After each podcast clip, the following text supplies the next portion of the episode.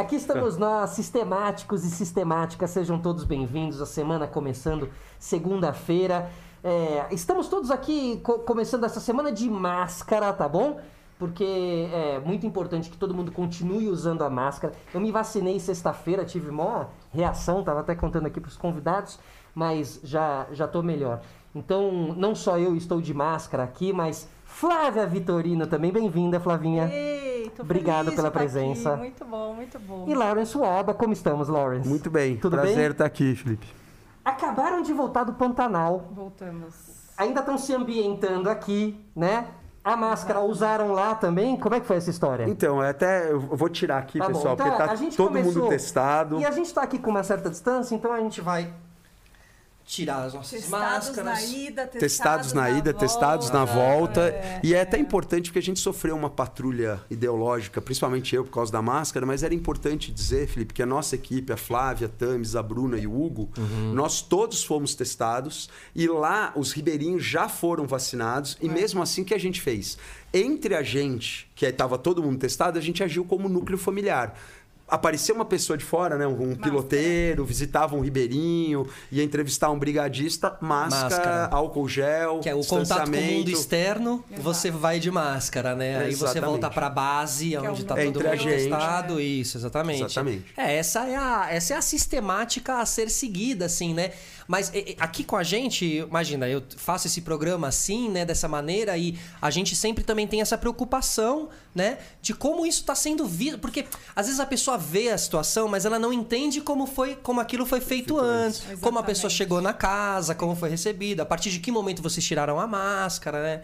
É, esse distanciamento. Teve uma época até que a gente virou a mesa, então ficava uma pessoa aqui, a outra pessoa aqui, assim, a gente É, em aumentou. tese nós estamos a mais A de um metro e meio, é. né? Estamos. certo. O bom do podcast é que você consegue se manter nessa distância, assim, né? não precisa ficar muito juntinho, assim, né? Todo mundo se Pois é. bem. Bom, bem-vindos.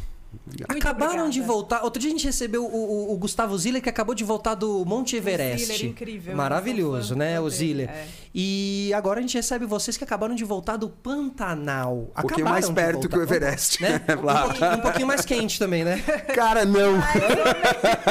É frio no Pantanal? Não. Cara, normalmente é quente, frio, mas- A gente pegou um frio em- perto de Cuiabá que foi assim, É mesmo. inexplicável. Quer dizer, inexplicável não, mas inacreditável. Inacreditável. Não, eu tinha avisado o pessoal pela minha experiência com o Pantanal. Eu falei, gente, leva uma roupinha de frio, porque às vezes a coisa vira.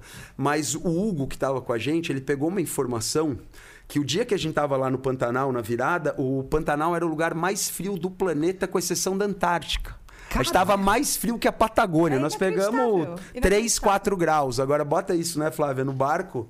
Mas isso climaticamente falando é, é- é louco, né? De se analisar estranho. assim, é estranho, né? São, é, são frentes frias é, Tá. que vêm do sul. É, Eu falo brincando que o inverno no Pantanal dura uma semana e nós justamente pegamos A gente justamente pegou ele, essa né? Exatamente. Mas é, já, já tinha pego, mas realmente estava atípico, É, tava bem tava frio. intenso. E o que, que vocês foram fazer lá? Bom, Ladies Posso falar? É, bom, a expedição, Fê, ela teve como objetivo principal a gente acompanhar as brigadas de incêndio que foram montadas pela ONG, né, Instituto Homem Pantaneiro, que o Lawrence acompanhou. Lawrence, quantos, quantos anos você tem de Pantanal? Olha, eu fui a primeira vez com 18, tô com 52. Mano. Eu acho que ele tem umas 42, 46. 47, eu fui olhar no 47. diário com a nossa, foi a 47 aí do Vez que Pantanal. você foi, caramba. É.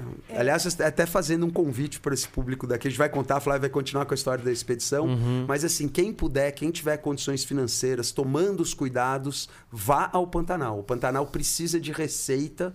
Com toda essa pandemia, o fluxo do turismo lá é majoritariamente internacional, né?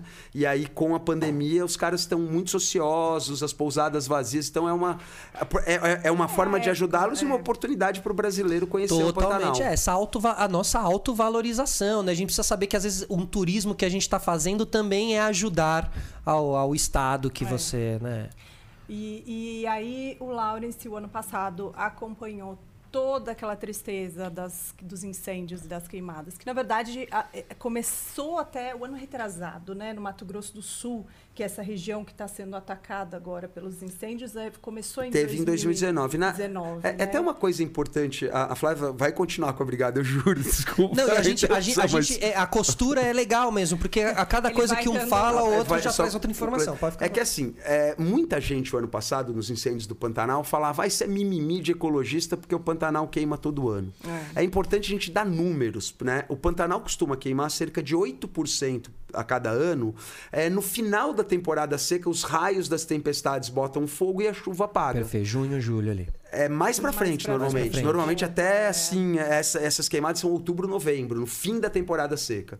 É, E por conta de vários processos que a gente vai falar ao longo dessa entrevista, de 2019, na região da Fazenda Caimã, lá Pantanal de Lá Miranda, teve um incêndio terrível, muito, forte. forte, Muito. foi controlado. E o ano passado aí já foi uma tragédia é, sem, sem precedentes. Queimou no final quase 4 milhões de hectares. É uma área equivalente à Suíça. Queimou 26% de todo o Pantanal foi reduzido a cinzas. Então foi uma tragédia que a gente até hoje tem dificuldade de lembrar o que a gente viveu lá. Você viu de perto. Cinco vezes. Eu passei 10 semanas lá no meio da, da bagunça. Muito triste, muito triste. Muita fauna, então, toda... É, você sabe que assim, eu, eu, eu cobri, eu cobri três é, temporadas de incêndio florestal com a Brigada Tiro Quente Brasil. A gente fez Ilha do Bananal, a gente fez BH, os parques nacionais, e a gente fez Brasília também, em três anos diferentes. Ilha do Bananal foi o mais forte, assim, tal. É, e aí eu pude ver, assim, né, de perto como é, essa- é isso tudo. E a fauna é... Tem uma história das cobras que elas, elas atacam o fogo, né? Elas não correm do fogo, elas vão pra dentro do fogo, assim. É muito réptil, muito anfíbio, é. o que mais morreu. Porque eles não têm a mobilidade. Macaco também. Macaco, em caso de perigo, insti- o, o instinto é subir na árvore. E aí as labaredas pegam a Acho que não árvore. tem saída, na verdade. Não teve saída ali. Não teve saída. Então, inclusive aquele lugar, né, que a gente fez o treinamento lá, que foi o cemitério do ano passado do, dos, da fauna.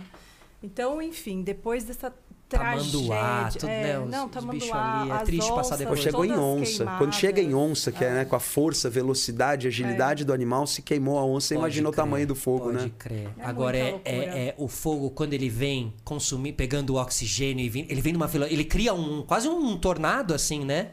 A, a velocidade é assustadora, porque aquela, aquela ma- matéria orgânica seca ela é combustível. Nossa, é um combustível. Né? E a velocidade- muito rápido, É, muito não é. rápido. A gente acha que é uma coisa, ah, é um fogo, não é um Não. fogo engolindo assim, né? É muito É sem saída real. Olha, se existe inferno, é lá. Hum. né? Eu, eu, eu combati incêndios, documentei o pessoal de dentro dos incêndios, bombeiros do Paraná. Uma hora o fogo está na altura do teu joelho e de repente bate um Do vento nada. e ele sobe uma árvore de 10 metros. Que se você não tem a experiência do bombeiro para me posicionar e eu com a câmera tava chegando perto, o cara me puxou e aí.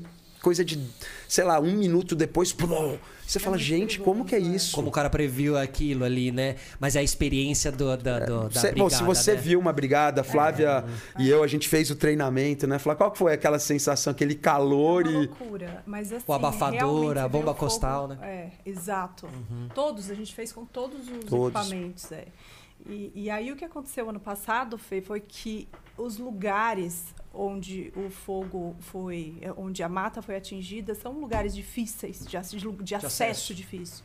Então, assim, não tem como você ter uma brigada numa cidade central e esperar que essa brigada venha quando o fogo começar. Porque é o que a gente está falando, é o combustível, aquilo pega e é uma loucura. Então você precisa ter as brigadas lá. Lá. Lá. É porque cresce em aposto. PG, a velocidade do incêndio florestal vai crescendo em progressão pra geométrica, né? Se você esperar uma hora, Uma noite. ele dobra. Tre- Uma noite, cara, ele vai dobrando, dobrando, dobrando, jeito. dobrando, né? E É. quando.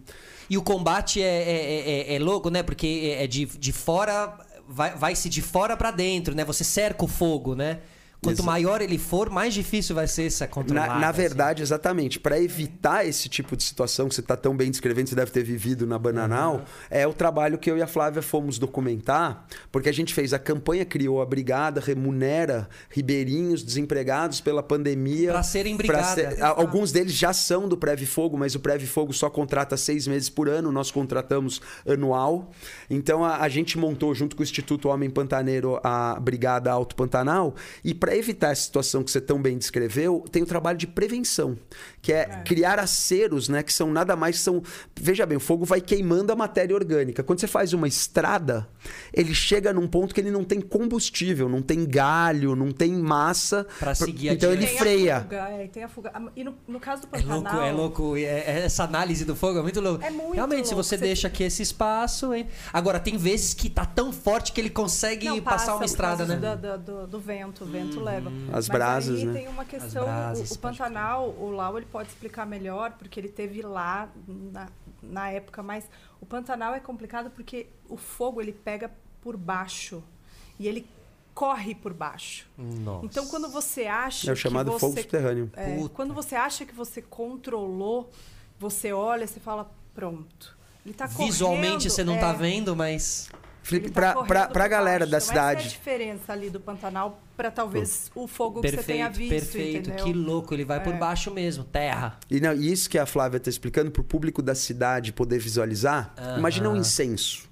Né? Você tem aquele incenso, virou um braseirinho, ele está aparentemente apagado. Você sopra, na hora volta a chama. Agora bota isso numa escala, né? Quer dizer, tem esse material orgânico com vários níveis no solo, ele pegou e tá um braseiro. E aí eu, eu vi momentos onde os brigadistas e bombeiros celebraram uma vitória, ah, acabamos fogo. Vem o vento da manhã, é igual o teu sopro no incenso. A brasa volta. Então é, é um fogo que vai renascendo e é um fogo que fica escondido. Daí também tantas onças com pata queimada, né? Às vezes fugindo do incêndio, ela vê uma região sem ver o fogo. E daí quando a pata dela pisa, tem o braseiro embaixo. Né? Antas com patas queimadas, tantos animais queimados. E é uma proporção, né? É, e aí o que acontece é isso, se os brigadistas não, não estão lá, não são permanentes, não dá tempo de chegar. Perfeito. Então, Quer esse dizer- projeto ele é legal porque vocês transformam as pessoas de lá para serem os próprios guardiões do. É importante dar crédito ao Instituto Homem Pantaneiro, Perfeito, Letícia, exato. Isabela, o Coronel Rabelo, que Rabelo, estão lá há muitos anos. Homem Pantaneiro. Hoje o Peu Guimarães me falou para eu falar Ó, o sobre. Peu, o Peu teve o- comigo. Como é que chama esse cara que vocês acabaram- O Coronel Rabelo. O Coronel Rabelo. Fala do Sim, coronel lá sim. com eles e tal. É. Peu, Peu, Peu. é, o O Peu teve com a gente lá uma vez, né? A gente tava no- na última viagem que eu fiz com a Tamis em outubro. O fogo já estava controlado, mas ainda estava com muito cadáver de animal. Uhum. Tava muito triste. O Peu esteve com a gente lá. É, o Peu tem uma história com o Pantanal. Ele É, fez as uma- coisas de aventura é também, isso, né? As coisas de aventura, é Então verdade, Ele fica é verdade. todo, quando É, ele, ele vê foi- ami- amigos lá, ele fica... Fica ouriçado. É. Ele apareceu lá, falou: O que você tá fazendo aqui, Peu? Eu vim ajudar. O que você precisar, eu carrego Ah, tripé, é eu carrego bomba É costal, eu faço, mas é. E, e essa base tá onde ali? Ou seja, falando geograficamente de Pantanal, aonde tá? Tá mais pra dentro mesmo da. Ô, Fê, então, é, falando de novo na da, da distância, né? Eu pude ver nessa expedição, a gente acha assim. ah, ah, a gente pega um voo de São Paulo, chega em Campo Grande, duas horas de carro, a gente está no Pantanal. Não é assim. Doce ilusão, né? Não. De Campo Grande a gente pegou cinco horas de carro, que foi Pra mais, né? é, pra Mas mais, né? Porque- Cinco horas de carro, aí a gente pegou mais umas oito Monomotor, horas. de- pegaram o monomotor? Ah, Não, dessa vez a Não, gente foi estar de com muito barco. equipamento, foi de barco. Foi de barco. Oito horas de barco. Eu não consigo. Oito horas de barco. Então, cinco horas de carro, oito horas de barco pra gente chegar lá. Nesse lugar, que é a Serra do, do Amolar, que é onde está a reserva do Acurizal.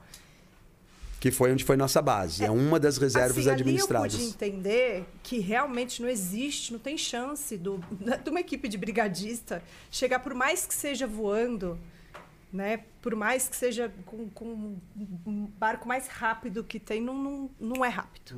Então, assim, a, a- uma das brigadas, são duas, né? Uma das brigadas está ali na Serra do Amular e a outra está lá em Porto Jofre, que foram mais cinco horas de barco depois desse trecho. É, que daria pra chegar por Cuiabá também, que foi Daria, essa volta, é, né? Mas daria, também é mas longe. também é são... longe. De, de Cuiabá são 5 horas e meia de carro. E eles ficam o ano todo à disposição dessa, dessa função, né? Sim. E quando eles não estão combatendo incêndio, que é a época que não tem incêndio, eles estão fazendo os trabalhos de prevenção, que são os aceros, a- o MIF, né, que é o chamado manejo integrado do fogo, que é queimar áreas que estão com muito combustível próximos à sede de fazenda, esse tipo de coisa, né? Agora que chegou a seca ele é proibido, mas antes da seca é feito esse manejo e também educação ambiental, porque a gente tem um problema muito sério, é, que é assim, 98% dos incêndios no Pantanal, segundo a SEMA do Mato Grosso, é causa humana, mas não necessariamente todos esses 98% são criminosos, né?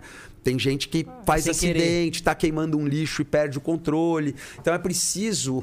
É, é uma cultura obsoleta de renovar pasto através de fogo, sendo que hoje está comprovado que quando você faz isso, teu pasto nasce mais pobre. A gente entrevistou Ah, mas a pecuaristas. pe- pantaneira usa muito. Usa muito ainda. Uhum. Usa muito. E, Então, e aí a gente precisa é, educar para, se for usar é, esse tipo de, de técnica, usar na época da chuva, quando a umidade no solo não deixa você perder o controle do fogo. Tudo é conhecimento, é, né? Esse conhecimento é muito importante do, do ambiente ali, né? Que você tá, assim. Porque a partir disso você consegue controlar. Ou seja, é proibido fazer a queima na época de seca, porque pode se perder o controle, controle. e cagar tudo ali. né? Exatamente. E cagar tudo é cagar tudo mesmo. Mesmo. Você pode botar fogo, tipo assim, numa cidade. Pode te dar um exemplo? querer. Vou te dar um exemplo. números. É, é, em, em números queimou 3 milhões e 900 mil hectares, os dados consolidados da NASA, que é o tamanho da Suíça. Exato. É bom fazer analogia, É- porque é hectare, a gente confunde, Fica- né? Área, hectare. Perfeito. É, deixa eu fazer uma analogia bem Suíça ali, simples é, para você é, botar na sua cabeça uma analogia. coisa assustadora.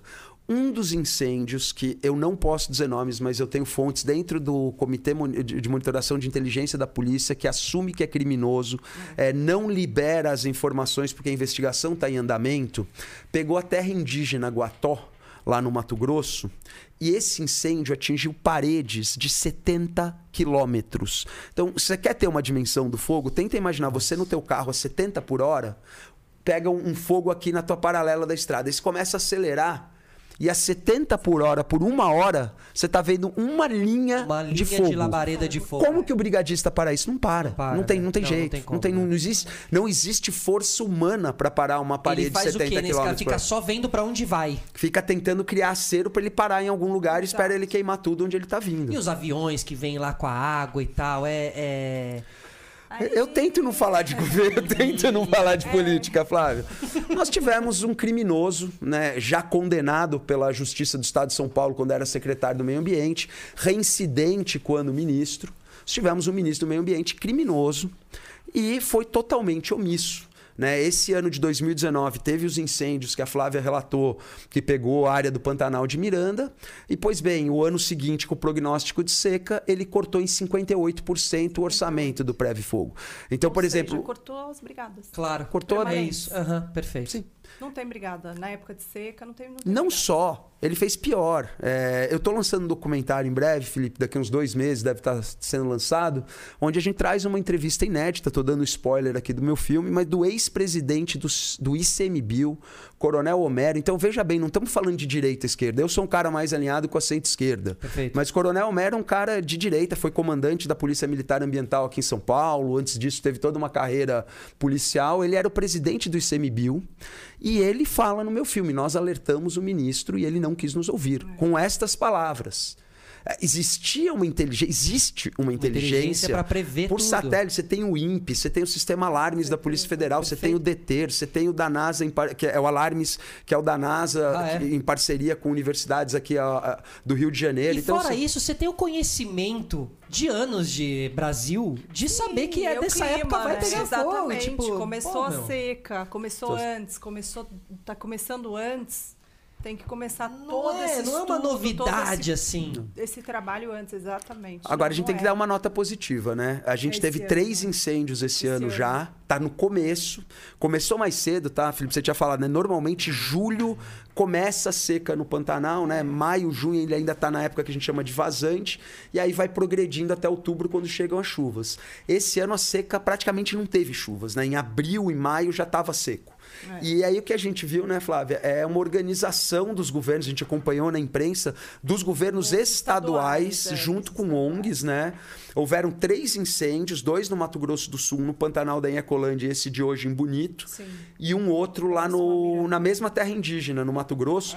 E os três foram controlados. Pelo Estado, é. Pelo Estado. Hoje, por exemplo, eu vi nas, nas notícias, não estava lá, mas eu tenho alguns amigos que estavam lá, o incêndio de 3.700 hectares no município de Jardim, vizinho de Bonito, pegando lá o Rio da Aham. Prata, que é um lugar maravilhoso, e tinha 64 brigadistas, dois barcos e dois aviões para um de olho. foco e já sufocar incêndio. Já, já, já finalizando o Então, negócio. parabéns, a gente critica Demais. quando critica, mas tem que elogiar. Parabéns ao governo do Mato Grosso do Sul, Estamos, é, que como continue assim. né? A gente É, a tá- gente- a gente está muito antecipado nessa seca. A gente viu lá.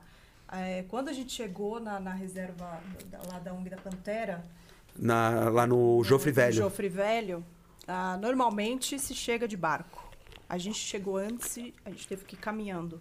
Porque eu já não tinha mais condição que de parar no- navegar. no- Chegar naquele de outro barco, porto. Não dava pra passar pela Não, água não, por causa gente- do fogo. Não, não, por, parar causa, por causa da seca desse ano. Por causa da da seca. seca, Tá é. tão baixo o nível do rio que a gente não encostava na sede da fazenda. Agora, isso normalmente, até setembro, outubro, comecinho de outubro, você tá encostando. Normalmente tem duas semanas do ano, que é pico, pico, pico da seca seca, antes da é. chuva, que daí você precisa ir para outro porto. Nós fomos no final de junho.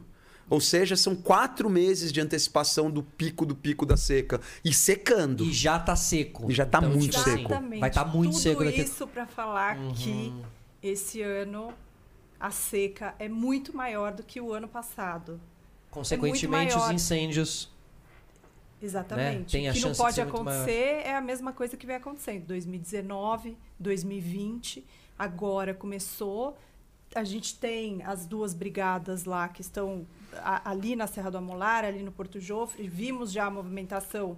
do- É, do- é importante também né, acreditar as outras também, né? Tem a SOS Pantanal, SOS que Pantanal, criou Tem outras fases Brigada Exatamente. Pantanal Norte. Não, o que acontece foi um movimento da sociedade civil, é, encabeçado por ONGs. A Ampara Silvestre fez um trabalho maravilhoso de resgate dos animais, a Xalana Esperança, que ajudou os ribeirinhos. Eu fico mal de, de, de não conseguir citar todas. A Ecopan, É, Associação dos muitas. Guias, É. que foram para a linha de frente. Mas o que é importante é que todo esse movimento da, da sociedade civil criou uma campanha de solidariedade e uma pressão nos órgãos. Então você vê que os governos estaduais liberaram financiamentos que eu li na imprensa, tá? Eu não tenho esses dados, mas eu li na imprensa 50 milhões no Mato Grosso do Sul e 73 milhões no Mato Grosso para combate de fogo. Então houve um preparo por conta dessa mobilização da sociedade que a nossa brigada que a gente adorou a visita da Flávia, do Hugo, que agora é uma das, das nossas brigadistas e, e- e- e divulgadoras da brigada viram, é uma pequena gota dentro de um oceano. Até porque, por exemplo, esse incêndio precisou de 64 homens, nós temos 14. Né? É, Então é. Cara, eu lembro que ali a, a do- a do Bananal, a gente primeiro sobrevoou de helicóptero, né? Dá Hum. Uma sobrevoada, aí eu aco- acabei acompanhando ali é, o capitão, enfim, e, e- e quando ele desce, eu lembro que ele desce com a prancheta, com todas as anotações geográficas de onde estão os focos, né? E ele fala. Ele reúne a brigada e ele fala: Senhoras e senhores, bem-vindos ao inferno. Ele fala assim. É, Tá perfeito. tudo pegando Exatamente. fogo, jacaré aglomerado perto das Nossa, águas, porque aí a água vai é acabando, muito eles se triste. aglomeram, né? Olha, realmente. Meu, é uma realidade assim que você fala, meu, pra onde eu vou? Que, que É, esses caras são heróis, né? Sim, Esses muito caras são heróis, sim. Muito. É Foi uma coisa. Ó, e eu vou, e eu vou dar uma, uma coisa aqui que é até legal de falar, isso que eu nunca falei, porque a gente nunca tô falando de brigada de incêndio aqui. A união e a alegria que eu lembro de ver, porque eu acompanhei a mesma equipe durante três anos, e eles se reuniam pra aquela missão, né? Às vezes passavam o ano inteiro distantes, cada um no seu canto, e eles eram aquela. A alegria e o companheirismo deles, e, e assim, numa situação muito tensa, Tensa. né? E eu já estive no recreio do meu colégio particular e não tinha essa união entre os, os amiguinhos, entendeu? Então, assim, é, o fogo, o perigo ali acabava unindo esses caras em uma relação de vida ali, né? É, um por todos e todos por um, como diz os Exatamente. três mosqueteiros, ali é exatamente isso. Porque se você bobear, eu vivi uma situação no, no fogo com. Porque assim, as roupas de nylon que eu uso, é, de, de material sintético e tal, se ela pega uma faísca, ela derrete e queima muito. Então eles te colocam um uniforme de algodão grosso. O amarelão. É, no caso da nossa era laranja, mas enfim, cada, cada casa é uma cor. E esse uniforme te protege de alguma fagulha e tal. E aí o brigadista que estava na linha de frente me viu uniformizado na, à noite, achou que eu era outro brigadista e ficou cercado pelo fogo. E aí eu comecei a gritar e por sorte chegaram mais cinco brigadistas, mas por um momento o brigadi... o, o, o mineirinho tava com chamas assim mais altas que o teto aqui de- de- desse apartamento, cercado e eu separado dele por uma parede de fogo tentando manter algum caminho. Então assim, os caras são heróis e dependem de um trabalho em equipe, Eu né? acho que é uma adrenalina também quando você tá ali. É tudo misturado, né? Porque aquele calor. Na- no Bom, treinamento. você apagou fogo, ela apagou fogo, ela tá Não, sendo muito sim. modesta aqui. Não, não, mas é que ali. O calor é muito forte, hein? Ali eu tava. Eu, eu tava com uma equipe, tava tudo, tudo controlado, tava tudo certo. Você se sentia super segura. Segura. Porém, a adrenalina tava ali. É. Porque o fogo, ele. Nossa, era horrível. Aquele calor, aquela fumaça que vem assim e que. É, você perde não a é nem metade. respiração quase, né? Total, não é nem metade do tamanho Uhum. do fogo de um incêndio. Então, é muita loucura. assim, Eu, eu- eu lembro deles realmente- falarem que eles, eles eram viciados pelo. Eles sentiam durante o ano saudade do cheiro. Do cheiro. Isso Porque é o- não é- não. Que é o cheiro da, da, da, Eu- eu da acho folha, que- folhagem, folhagem. de- É que esse ano Ai. foi tão feio que ninguém sentiu saudade. né? É, É, é. Cara, eu, por exemplo, comi carne a vida inteira, né? Por 52 anos até dezembro eu fazia churrasco, comia carne vermelha. Depois que eu decantei as festas de fim de ano e, e a, a memória olfativa que eu tenho dos animais carbonizados, eu não consigo comer carne há sete meses. Não sei se vou voltar, mas carne vermelha eu cortei porque assim, a memória olfativa. Então, assim, foi muito, muito, muito fora de qualquer é padrão. carne no fogo. É bicho É, torrado, é queimado vivo Aham. e, é, e é muito. E é muito. Né? A gente, a gente tava lá dentro. A, a Flávia viu, a, a- mesmo que ti- a gente tava num treinamento do Preve Fogo para nossa brigada, supervisionado pelo órgão responsável. E aí foi feita uma queima pro treinamento e ela viu que, embora tivesse todo um aparato de segurança, aceros, Não, caminhões, você viu o tamanho que chega a brasa. é, o calor que fica. É. O, tem, um, tem um filme muito, muito forte sobre os brigadistas. É, vocês falando um pouco sobre isso, eu quero só traçar um paralelo. Assim, tem, tem os incêndios americanos que são muito conhecidos, os de Los Angeles lá, que são muito. Né, é, é, todo ano eles se repetem. E tem uma característica que eles engolem casa do Will Smith, casa do Schwarzenegger, né? E quem não entende essa coisa do fogo sempre se pergunta "Pô, como queimou a casa do Schwarzenegger? Não é possível, Schwarzenegger não conseguiu. Não, não dá, né? A parada vem queimando. Acontece que eu acho que tem uma repercussão, talvez, é, é, porque tá queimando a casa do Will Smith. E no Pantanal, dentro uma da. casa de muito bicho. né? É, só que a distância que a cidade grande tem da casa do bicho faz a pessoa não entender o valor da casa do bicho. Ela entende o valor da casa do Will Smith, mas o Mas valor aí da que casa tá do o papel de você abrir esse espaço pra gente, da. Flávia, que é jornalista, vir lá dentro, do trabalho que eu faço, as ONGs tão brilhantemente Esse fizeram. fogo de lá de é trazer tão pras foda pessoas. quanto é o fogo É. daqui é tão foda quanto é o de É, lá. existe, Então, a existe gente tem que mostrar a importância É do lógico. bioma e, e o Pantanal está sofrendo muito com incêndio e está e tá se repetindo todo ano, entendeu? Então as pessoas precisam precisam ver é, é, com essas analogias, que nem eu falei, a gente fala de números, mas tem que usar analogia para entender a dimensão da perda, né, do bioma. Sim. Então, se a gente não começar daqui para mais do que está sendo feito, a gente, o bioma está em extinção. E aí a gente vai chegar numa, numa curva de, de não retorno. Né? Agora, só queria acrescentar uma coisa que você comentou da casa do Will Smith e tal. Existe uma coisa chamada nos incêndios. Eu estudei muito o tema, caí de paraquedas, eu não sabia nada de fogo. Cheguei a ter reunião com o presidente da GIF Portugal, que é a Agência de Gestão de Fogos Rurais de Portugal. Me informei muito sobre o assunto. Existe uma coisa que chama o triplo 30, que é temperatura acima de 30 graus, umidade abaixo de 30% e velocidade dos ventos de 30 km por hora. O que salva o Pantanal é não ter esse vento tão forte. Porque o que acontece em Portugal, por exemplo, em 2017 morreram mais de, agora não lembro de cabeça, mas quase 200 pessoas. Foram carbonizadas nos seus carros fugindo do fogo. Não dá tempo. Porque o fogo estava lá 40 por hora. Então é ainda esses fogos é, silvestres da Califórnia, Portugal, Espanha e Austrália, eles têm ainda de pior que os nossos. Você viveu o fogo de dentro, imagina aquele teu fogo viajando a 30 km por hora. É a diferença de, infelizmente, o ano passado houveram duas vítimas humanas no Pantanal. É, a gente lamenta muito, na verdade, uma no Pantanal e a outra na na beirada lá, perto do Parque das Emas, ainda no estado do Mato Grosso do Sul, um brigadista que pegou um vento e, e faleceu. A gente é Wellington, a gente se solidariza aí com a família, é, né? Tiveram as mortes causadas por acidentes por conta do fogo Aí também, sim, né? ah, sim. Não só a fauna, Sim, sim, sim, a sim, ah, sim. é? Tipo o quê? Uma batida de Batida de carro? caminhão na 262 que a Não gente só fez, matou um. batida, teve a Porque não vê, do- porque tá lá, porque não vê a frente, é isso? Porque tem neblina Várias, causada assim, pelo ah, fogo? Tem, tem a questão da- da- dos acidentes, tem a questão da criança também. que É, isso teve, eu preciso nem falar. é, teve uma criança que sofreu um acidente porque os pais foram ajudar na, na brigada e a criança sofreu esse acidente. Você vê como as É, consequências, né? Como, Exatamente. como- Tem muita coisa. Assim, tem você, muita- você estando lá, você visita as comunidades e você ouve deles Uhum. o que foi. Porque a gente fala de fogo, né? E de incêndio. A gente não fala do, do aspecto das, das perdas sociais ali, entendeu? Das casas. Total, as camadas E- mais profundas, né, Exato. desse incêndio, né? Exato. O que, que causou para eles ali, entendeu? É, E como essas comunidades dependem do recurso natural. Então, pra gente aqui na cidade é mais ou menos queimar todo o mercado e todo o shopping.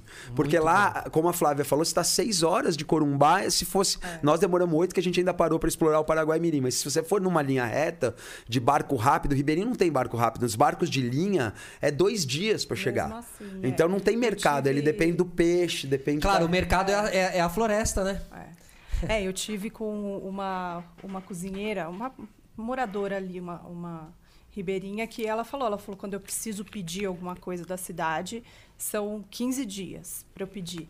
E aí ela tinha um, um celular tipo um Motorola antigo, que ela colocava num, num pau, assim, colocava num lugar específico Que lá pegava. que pegava, e dali ela pedia. Caramba. É, mas tudo. E teve isso, e teve também a questão dos acidentes com a fauna, que não foram os, os animais que morreram queimados, mas sim atropelados, porque eles corriam do fogo, atravessavam as estradas e morriam Não, e atropelados. sem saber, Então, né? Assim, eles não sabem o que é. Eles não sabem o que é. Não tem. Não, tá na temporada de incêndios. Eles não, não É, sabem. é, ele tem o instinto Justo. de um ciclo equilibrado. Perfeito, Quando a é mão do homem é potencializa esse ciclo, ele É, perde é o instinto. ciclo. É, essa Né? corrida é uma é corrida de é- desespero, né? Ele não sabe se ele tá correndo pra se esconder, ou se ele tá correndo pra fugir, ou se ele tá correndo pra. É, é- é É. muito, é muito triste você pensar no, na, na cabeça do animalzinho ali naquele momento, entendeu? As confusões que. É. pa- Enfim, é foda, Pânico né? E Quando- terror. Teve um lugar lá que o, o Lawrence e a Tamis, eh, eles estavam me contando que foi um lugar onde os bichos ficaram encurralados pelo fogo. Então, assim, eu acho que eles estavam num processo de fuga Uhum. e chegou naquele determinado lugar fogo para todo lado e eles morreram ali carbonizados. Foram mais de 100, Centenas de animais. Centenas de... juntos, mano. todos ali. Então Que é tinha várias aconte- espécies ali. Tudo, todas tudo, juntas. todo mundo junto. Então, jacaré, todas as espécies juntas. E a gente não conseguia ali. entender, porque eu conheço essas matas do Pantanal, eu falo, mas como, por que que tá todo mundo junto aí? Não é, não é pra ter tanto bicho, três famílias, macaco, esquilo, um do lado do outro. E aí veio a explicação de um brigadista, que é assim, veio uma dessas paredes de fogo, de mais ou menos um quilômetro e meio, e o vento girou. Ao que o vento girou, ela formou um círculo. E aí ela vai queimando de dentro, de fora para dentro, né? E esses bichos vão correndo pro centro. Então aquele lugar que por acaso nós descobrimos eh, foi o epicentro. Nossa, cara. Não, dá vontade de chorar, velho. Dá. Porque você imagina eles se encontrando e falando o que que tá acontecendo, velho. Ela pegou que que a gente- tucano, cara. Agora você imagina uma ave que voa. Como é que o fogo. Então a labareda é essa que você Tucano, falou, que você viu, o tucano que é muito sobe. esperto, é muito rápido, ele é muito arisco. É, isso ele tá fugindo, daí vem um vento, vem um Nossa, bafo de fogo. Ele- E, meu, pega um fogo, dentro, pega fogo dentro das árvores, né? Eu lembro muito Pega. bem. E você não vê, né, que tá o fogo dentro da árvore, também é um perigo, né? Às vezes a árvore cai, Cai, você você nem não- vê, né, meu? Exatamente. É isso. Agora, isso é uma questão importante de se falar, que eu, eu escrevi e eu vi muita gente falando, nós discutimos também, essa questão da resiliência e de que o Pantanal está renascendo das cinzas, não sei o quê. Isso é uma coisa importante, porque a gente chegou lá, realmente, o Pantanal ele está verde. Você olha, num, assim, se você sobrevoar, por exemplo, Uhum. né, por cima, se você olhar de geral, ele está verde. Porém, é mato, é cipó. A vegetação nativa Que são essas árvores que, Que você dão tá frutos pros dão passarinhos. Para as araras, para os passarinhos, elas estão mortas. Não é, o pa- não é pasto, né? Pantanal não é tanto pasto. Pantanal é uma mata mais. cipó e mato.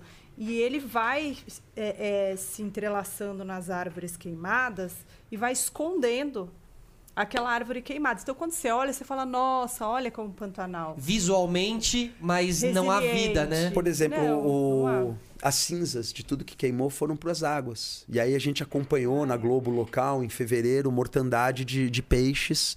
Por quê? Porque isso aí diminui a, a oxigenação das águas. Então, assim, uma coisa que é importante as pessoas saberem é que, assim, o Pantanal, tudo bem, a gente está dando toda a má notícia.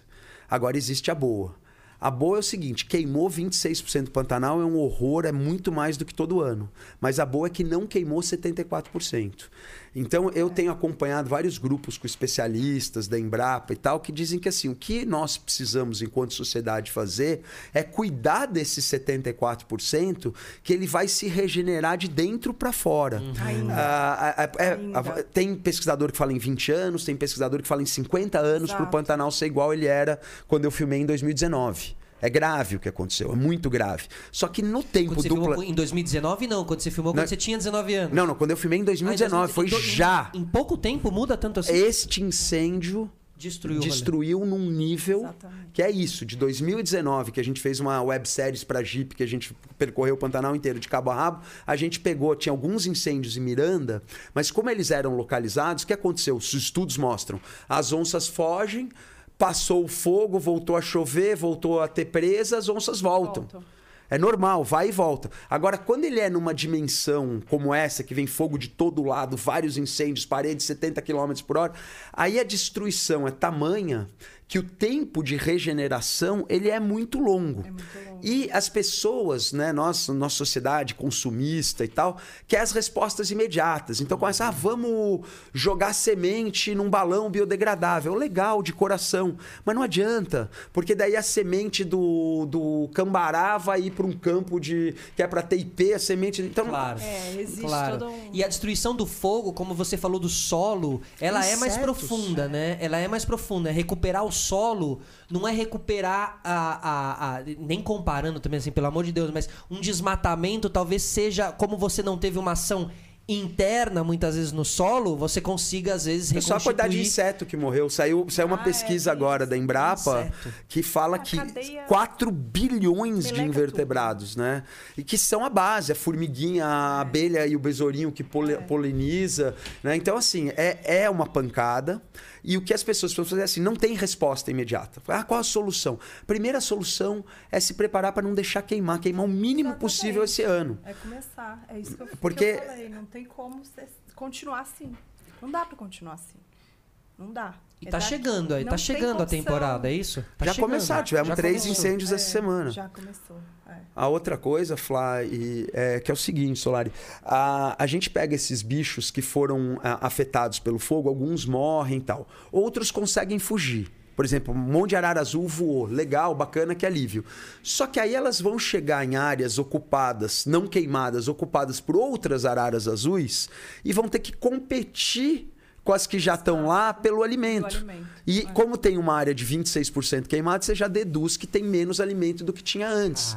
Então é um A ciclo. consequência de tudo, esse Exato. ciclo. E quanto mais você Isso tem tem é, conhecimento, mais você vai vendo que o problema é o buraco é muito mais embaixo, né? Uhum. Por isso que a gente precisa que as pessoas entendam que não pode mais acontecer isso, entendeu? E aí o que, que acontece?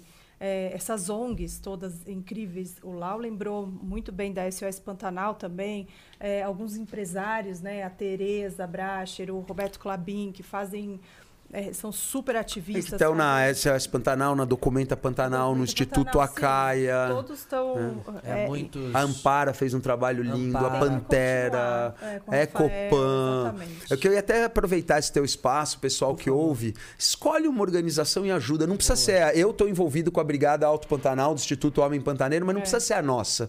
No final, todo mundo ajuda todo mundo. A SOS doou um tanque pra gente, a gente manda brigadista para uma reserva. É, o, o intuito é, é, é coletivo e é comum. E o bacana é que, assim, existe um preconceito muito grande em relação a, aos órgãos governamentais, ainda mais com esse maldito que foi o, o nosso ministro, com todas as dificuldades ambientais que a gente está tendo.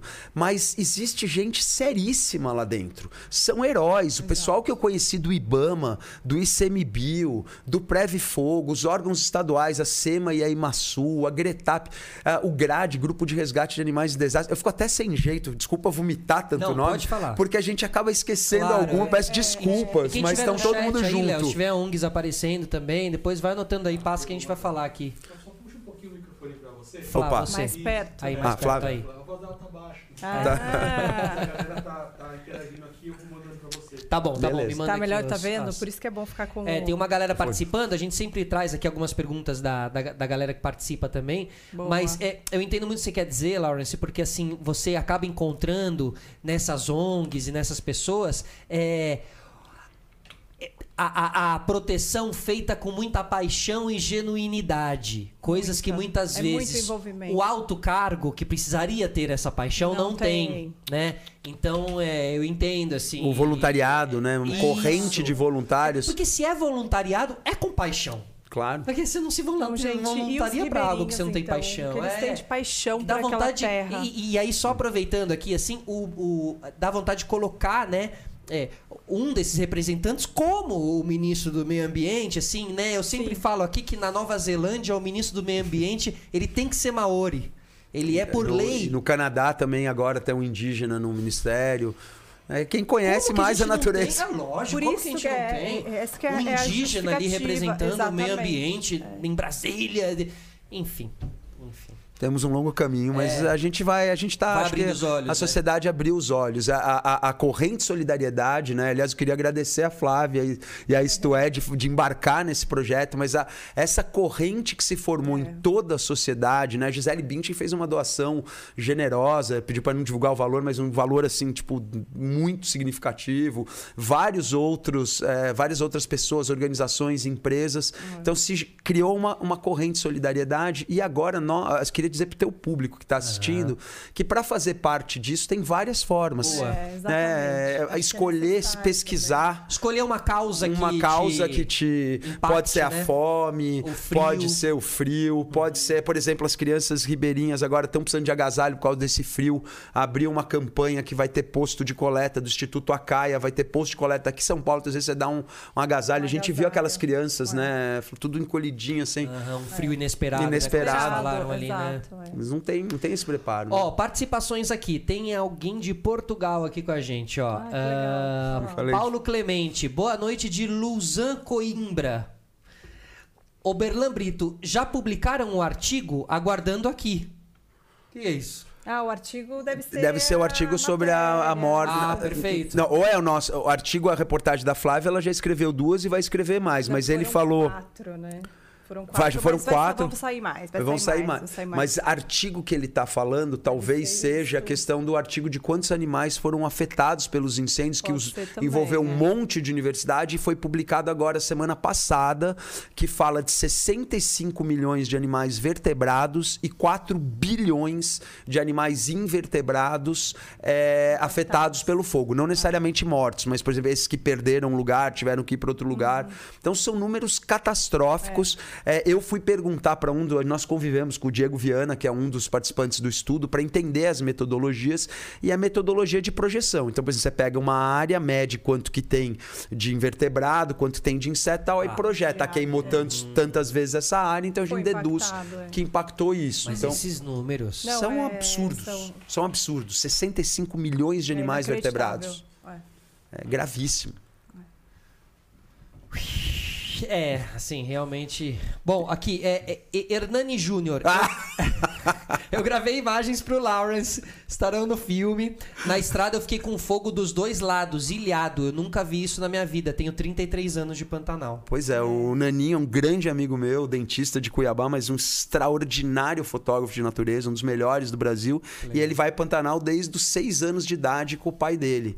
E aí, quando começou a pegar o fogo e quarentena e tal, a gente começou a campanha da brigada e eu não tinha condição de me deslocar com a pandemia e tal. eu Estava naquele. E aí eu pedi pra ele, que mora do lado, ele foi com o sogro dele, de, né, ano e tal, e foi ano passado. Ele, as primeiras imagens do vídeo da campanha do fogo, o Hernani fez drone e fez câmera também terrestre. Aliás, obrigado, Naninho, que eu sei que você só gosta de fotografar, odeia filmar, mas filmou muito bem pra nossa campanha. Sensacional. Obrigado a todo mundo que tá participando aí. Manda aí o superchat, quem quiser também. Mas o importante aqui hoje é a gente trocar ideias sobre, sobre natureza, né? Marcos Vinícius Fruzoni. Mano, é uma aula de esclarecimento sobre a realidade do, do nosso país. Heróis que não são conhecidos, não são reconhecidos como deveriam, né? As brigadas é, o- é, são heróis, né? super-heróis. Nacionais, O que, né? que você viu lá dentro, né? É exatamente isso. É, quando eu estava dentro do fogo ali, eu, eu percebi, eu falei, gente, esses caras, eles são heróis.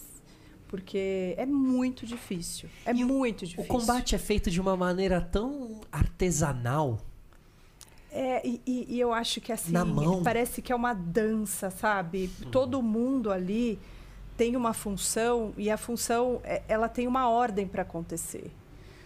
Então, todo mundo tem que estar. Quando eu estava fazendo treinamento, os meninos muito legais, eles ensinando. Ele fica sincronizando, né? sincronizando. Então, Porque assim, o abafador, pra- você pode gerar mais oxigênio se você mexer Exatamente. errado, né? E Exato. você potencializa o fogo. Os né? dois têm que ser em sincronia, E né? ficar. E aí vem. E aí, né? e aí tem a questão da distância, você fica um pouco à frente, você fica um pouco atrás. Então aquilo tudo não, não é assim, ai, vamos lá, ajudar. Bora, né? Vamos lá. Não. Até porque Não é se for isso. Você aumenta, É ou você mo- ou- perigoso, ou né? perigosíssimo. Muito, Muito, perigoso, vale muito. lembrar, né? Então, assim, eles realmente eles são heróis. Entrosamento porque- foda, né? É, É- é e, que- e que nem se uma banda, e não né? se paga muito, sabe? Por conta dessa falta de incentivo do governo. Então, assim. Quando a gente fala de são- heroísmo também tá muito nesse lugar, né? Sim. Que não é, não é pelo dinheiro ali Não, esse não é. combate, ele é, É, pela é. natureza, pelo amor É uma ligação à terra muito grande, né? Você, você conversa com eles, os brigadistas do, do Preve Fogo, do ICMBio,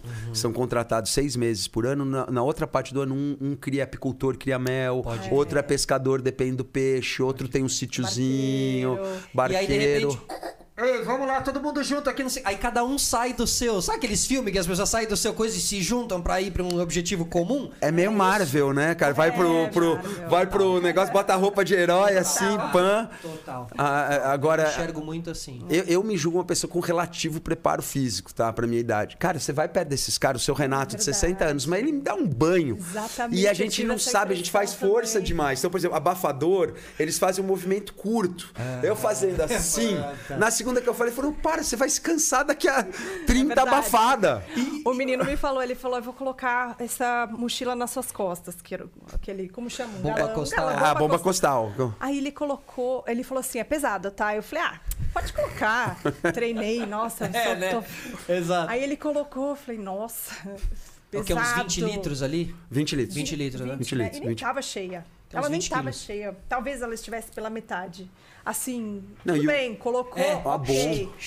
Aham, Além do peso, é o movimento É. e não é, não é rápido.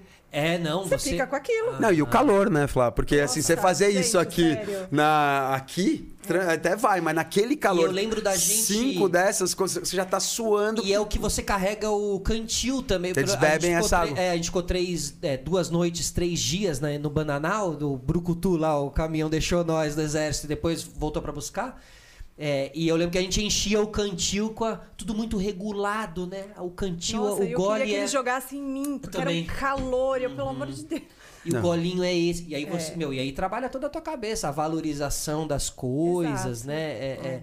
E eu lembro da gente pra dormir do, do- de um brigadista trepar na árvore ali, olhar em volta pra ver se, Se não tava tá vindo seguro fogo. pra gente dormir e tal. Olha cada situação. Porém, depois que eu assisti aquele filme, tem um filme dos brigadistas americanos. Foi uma história real, não sei se você chegou a ver esse O dos bombeiros ou Qual é? brigadista? Dos bombeiros. Ah, dos bombeiros eu vi. Mas- É, mas que são dos brigadistas, que eles vão combater o incêndio, que é com aquele Josh Brolin, é aquele cara... Não, acho que eu não vi É, não, aí. então esse não, é, provavelmente não. Que eles combatem o incêndio e tal, é uma história real, é, e é muito forte. E muito triste. É. Porque perde-se o, o batalhão inteiro. Numa, numa, numa emboscada ali do fogo, assim e tal. E eu, cara, quando eu vi esse filme, eu falei assim. Eu acho que eu me dei conta do, do, do, do, do, do- do que eu tinha vivido lá. Eu acho que eu não tinha percebido, assim, o que eu tinha. Como eu não passei por uma situação que você não consegue sair, assim, sabe? Mas eu me dei conta que é. Que Agora, é sabe isso, o que é mais triste, é gente? pra real. A história é real. O que é mais triste é que no caso do Pantanal existe solução. E se a gente pega Portugal, Espanha, que enfrentaram esse problema com mortes humanas, existe um tripé de soluções, que vem da educação ambiental, manejo preventivo, né, prevenção. Segunda perna desse tripé, o combate, as nossas brigadas estão atuando, tem que ter o combate rápido, as autoridades federais, municipais, estaduais agirem Alinhadas. alinhadas, em sincronia. Só que tem a terceira perna, que ninguém tem coragem de falar no nosso país, que é punição. Na Espanha, o cara fez um fogo e perdeu o controle do fogo, Nossa. ele vai preso. Porque ele botou a vida de outros em perigo. Se você aqui no seu apartamento fizer um churrasco, meter fogo e queimar o vizinho, você vai ser responsável civilmente. Mas o nosso código penal é muito brando. Então, normalmente, passa-se a mão na cabeça, fala, ah, foi um acidente, tem que pagar uma multa, das quais menos de 1% são pagas, e esse governo criou a tal da audiência de, de conciliação que fez com que nem esse 1% que era pago seja pago. Então, existe uma impunidade a ponto do diretor da Polícia Federal anunciar com todas as letras, é, que saiu na grande imprensa, que a grande maioria desses incêndios tem quatro criminosos que originaram e está em sigilo de justiça já passando um ano dos Já acidentes. sabem, exatamente. É, eles falar, sabem, até a gente eles sabe. alegam que, é, que não dá pra chegar no Quatro crime- no pessoas em criminoso. comum e tem a ver com todos esses incêndios. Tem e, e deliberado, com o objetivo de grilar a terra pública. É, eu tô falando coisas muito graves que eu jamais falaria se fosse uma fala minha, porque eu não tenho autoridade para isso. Eu tô reproduzindo uma entrevista do delegado-chefe da Polícia Federal em Brasília. Então a coisa não é que é uma conspiração e tal. Tô dando dados que saíram na grande imprensa. E a demora pela punição, ela encoraja a continuação da Óbvio, impunidade. óbvio. Né? Agora, a hora que Claro. prenderem um desses caras e provarem, por exemplo, o Sesc Pantanal, uma reserva maravilhosa. Eu li o laudo, tá lá para quem quiser ler. Foi publicado na imprensa do comitê da polícia de lá, que acharam um tambor de gasolina com resto de, de, de, de fósforo e tal, que botaram fogo por Não, querer numa alguns reserva. vídeos na internet também. Alguns É. vídeos que o- a própria pessoa... Se filma. Faz, né? Se, Se filma, filma se vangloriando disso aí, né? Então, assim, não dá pra fingir que não dá pra chegar Claro, no criminoso. claro, não, assim... Porque dá pra chegar no É criminoso. como você disse, é um tipo de combate, né? O É. combate não é só ali o, o- o efetivo da, da brigada. Há um outro combate de inteligência. E que o Brasil tem a- acesso, tem o sistema do INPE, que é o DETER, tem o sistema Alarmes, é, que é esse feito em parceria com a NASA e com a Universidade do Rio. Agora, desculpa, me fugiu o nome, se alguém que estiver assistindo aqui lembrar. Tem o sistema Alarmes, tem o sistema Planet da Polícia Federal, que já está mapeando todo o Mato Grosso do Sul e Mato Grosso. O cara, se você botar um fogo aqui agora, um cara lá no QG da Polícia Federal, igual um filme lá, que ele Vai tem aqueles. o Pelo sistema Planet, ele vê na hora o lugar. O problema é quanto custaria pra você mandar um helicóptero, uma tropa pra prender o cara na hora, pra, pra É autuar o cara na hora. o valor das coisas que o Brasil acaba, Claro. né, não, e isso dá é algo tão peso- delicado, né? Porque é tanta gente e, e tanto espaço no Brasil que o cara, ele, ele, ele, ele, né? É uma questão de conscientização aí, né? Porque, pô, se todo babaca quiser ir lá também botar fogo, não sei o que, porra, meu, o que você tá fazendo lá, mano, com um galão de gasolina? Mas eu Fê, sabe o que que é? Eu acho que Muitos a- o que interesses acontece, ali, né? exato, e aí Foda. vem de cima.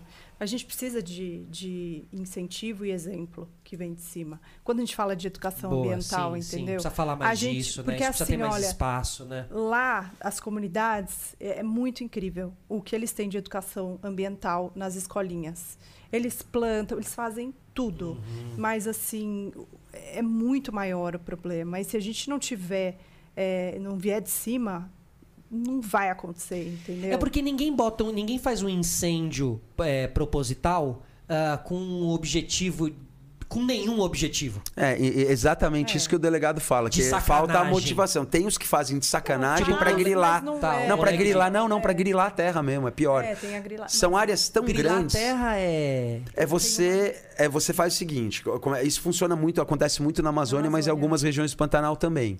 Você tem áreas muito, muito grandes. Você bota um fogo. Na hora desse fogo, queimou a cerca, queimou a mata, queimou tudo. Onde que é a tua cerca? Aí você vai lá, põe. É, é um esquema corrupto. O Fantástico fez uma matéria muito boa ainda esse ano mostrando. Pode crer, eu vi. O da- das madeireiras. Exatamente, Ah, que e que mostra que está mancomunado com cartórios às vezes. Então, ele, ele queimou a cerca o- o- e a reserva de mata, daí essa cerca está aqui onde está esse fio. Não sei se está aparecendo na nossa imagem. Na hora de reconstruir, o cara põe a Não tem cerca aqui, o cara do Aí. cartório dá um ok e ele pegou essa área que era de uma reserva florestal que pertencia à União e agora pertence à Aumenta- Fazenda vai aumentando a X. Bizarro, que É, o que E- acontece com o manejo também. Não, é, é, É, é terrível, é terrível. Agora, coisa. de novo, a gente não veio aqui para deixar as pessoas des- desesperadas. Eu acho que o que tem de bom é essa rede de solidariedade. A gente está trazendo as notícias para que as pessoas voltem a entender que o problema não acabou, que não é porque o Jornal Nacional não está mostrando onça com a pata queimada É. que não está tendo incêndio. Boa. É, esse do banhado, a gente estava discutindo hoje à tarde sobre animais que foram mortos. Tinha uma sucuri que apareceu já na mídia, queimou, numa região de grande potencial turístico, né? É que é bonito, né? bonita, do lado de bonito. E, e é 3.700 hectares que foi queimado, né? Não é, não é pouca coisa. é- são 3.700 campos de futebol, para quem quiser.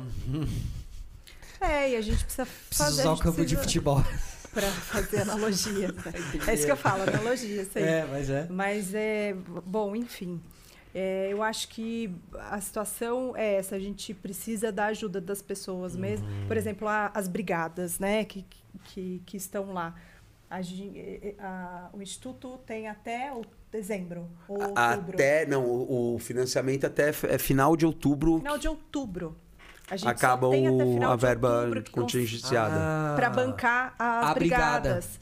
E, que, E nós estamos começando uma, alta, né, alta- Levantar essa, essa renda para bancar eles a partir Sim. daí. Então a gente Ah, precisa ah. de uma galera que vá repassando isso, que repassa isso, que chega para o empresário, que fala, cara, eu vou ajudar Perfeito. por mais um ano essa Perfeito. galera fica Mantenha lá. a brigada Mantenha- ativa Exato. naquele E lugar. assim, Porque temos o, a onda, o? Instituto Homem Pantaneira Brigada Alto Pantanal, mas não precisa ser com a gente. Não, a rede de solidariedade, não, pô, é. ah, tem grandes organizações como WWF e Greenpeace que fizeram campanhas e como eles não têm braço no Pantanal, têm braço na Amazônia, eles transferiam os recursos para quem lá. Estava na linha de frente. Perfeito, Então, na da- da verdade, se você né? ajudar a gente, ajudar a SOS Pantanal, a Ampara Silvestre, a Documenta combater Pantanal, você o está ajudando combater Exato. os incêndios e re- resgatar os animais. Que esse é o objetivo. E não é só dar dinheiro. Quem tem condição fazer turismo, você vai lá doar objetos, por exemplo, as escolinhas da região, Ah, livros sim, que você exato. tenha, Boa. roupa. Boa. É, é,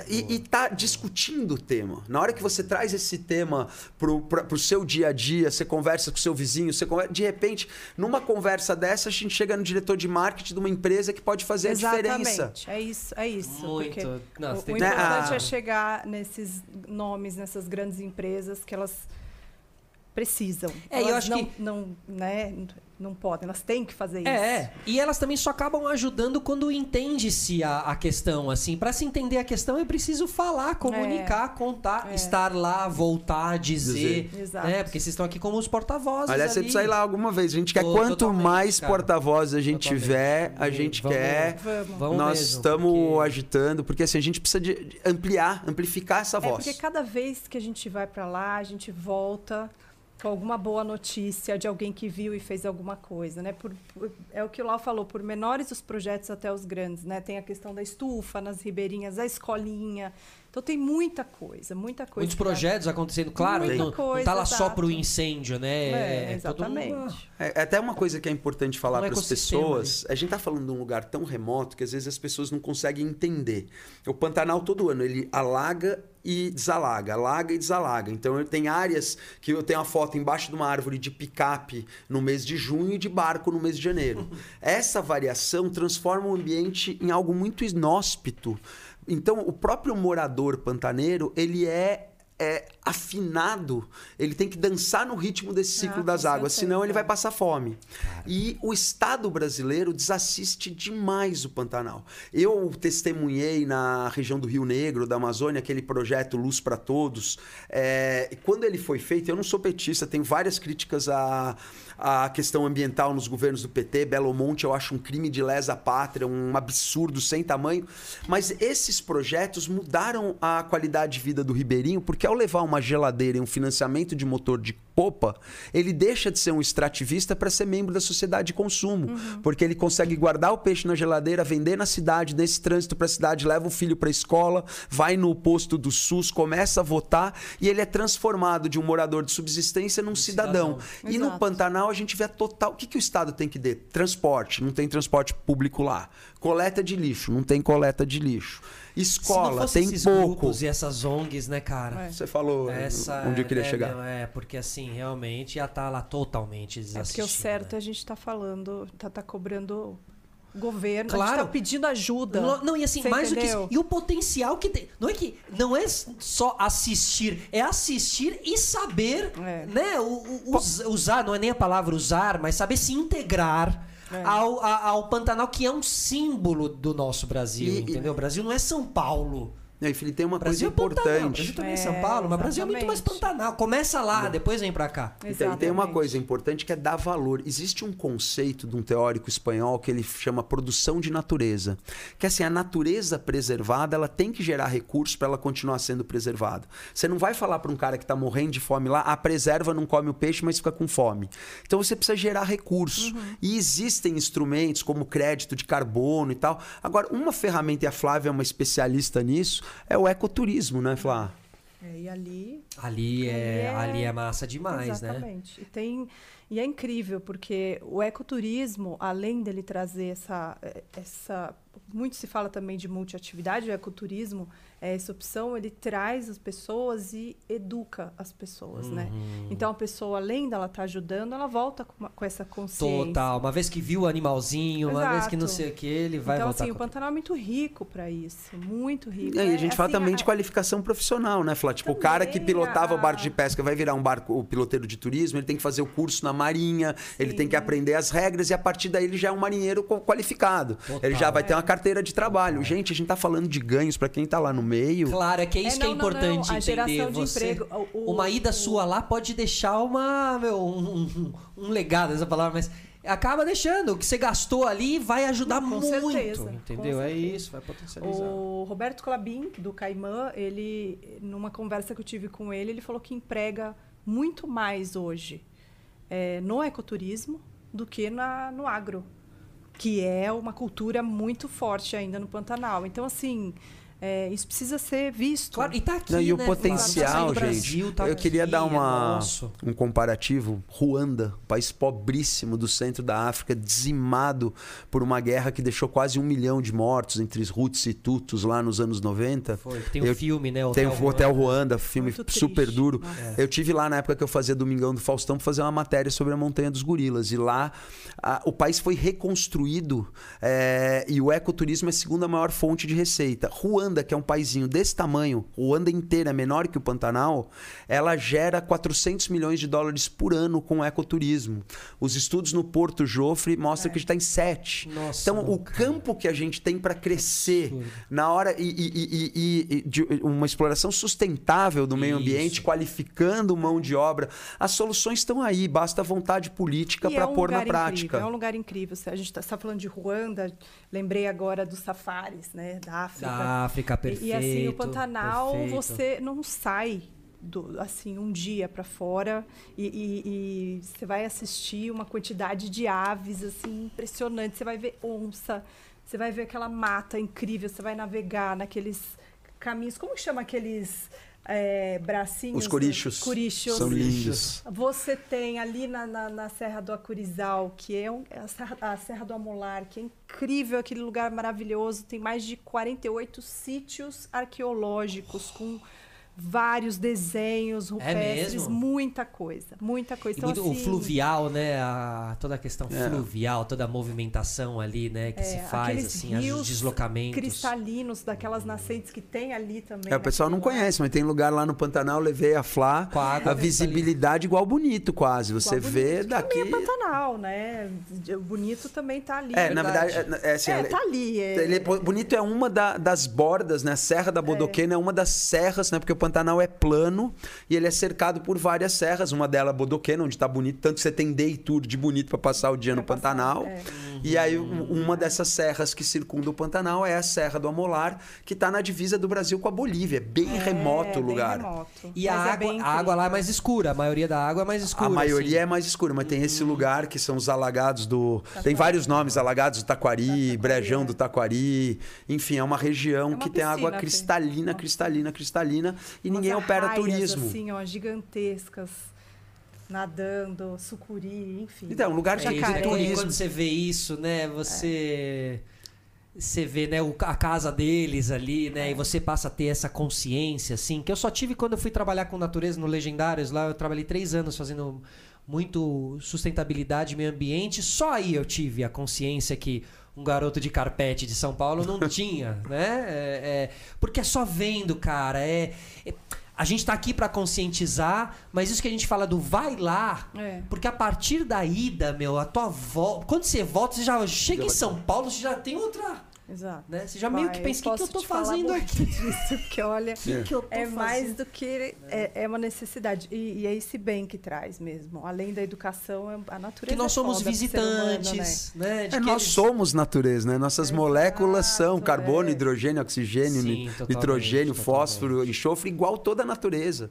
Né? e é, é uma conexão muito, muito importante, né? Ancestral, né? É, eu, eu falo, é, a religião, né? O nome religião é para você se religar com esse mundo espiritual. Eu, com todo respeito a todas as religiões que eu respeito demais, mas eu não sinto a necessidade da religação porque a gente já tá ligado. que é Deus tá na conectado. natureza, né? Ele tá É, lá. É, tá lá. Não, Tá lá. é, tá. Isso é, eu também sinto muito isso, assim. Tá lá. Tá E se- manifestado. Se, você aquilo chamar de tudo, Deus né? ou não é uma A raia. decisão, mas é, Mas é, é, a lá. raia, é a água cristalina. É a força da aquilo, criação, tá cara, lá, é né? aquilo. Aquelas árvores, é uma loucura. Né? Agora, tô- vou viajar um pouquinho aqui. Bora.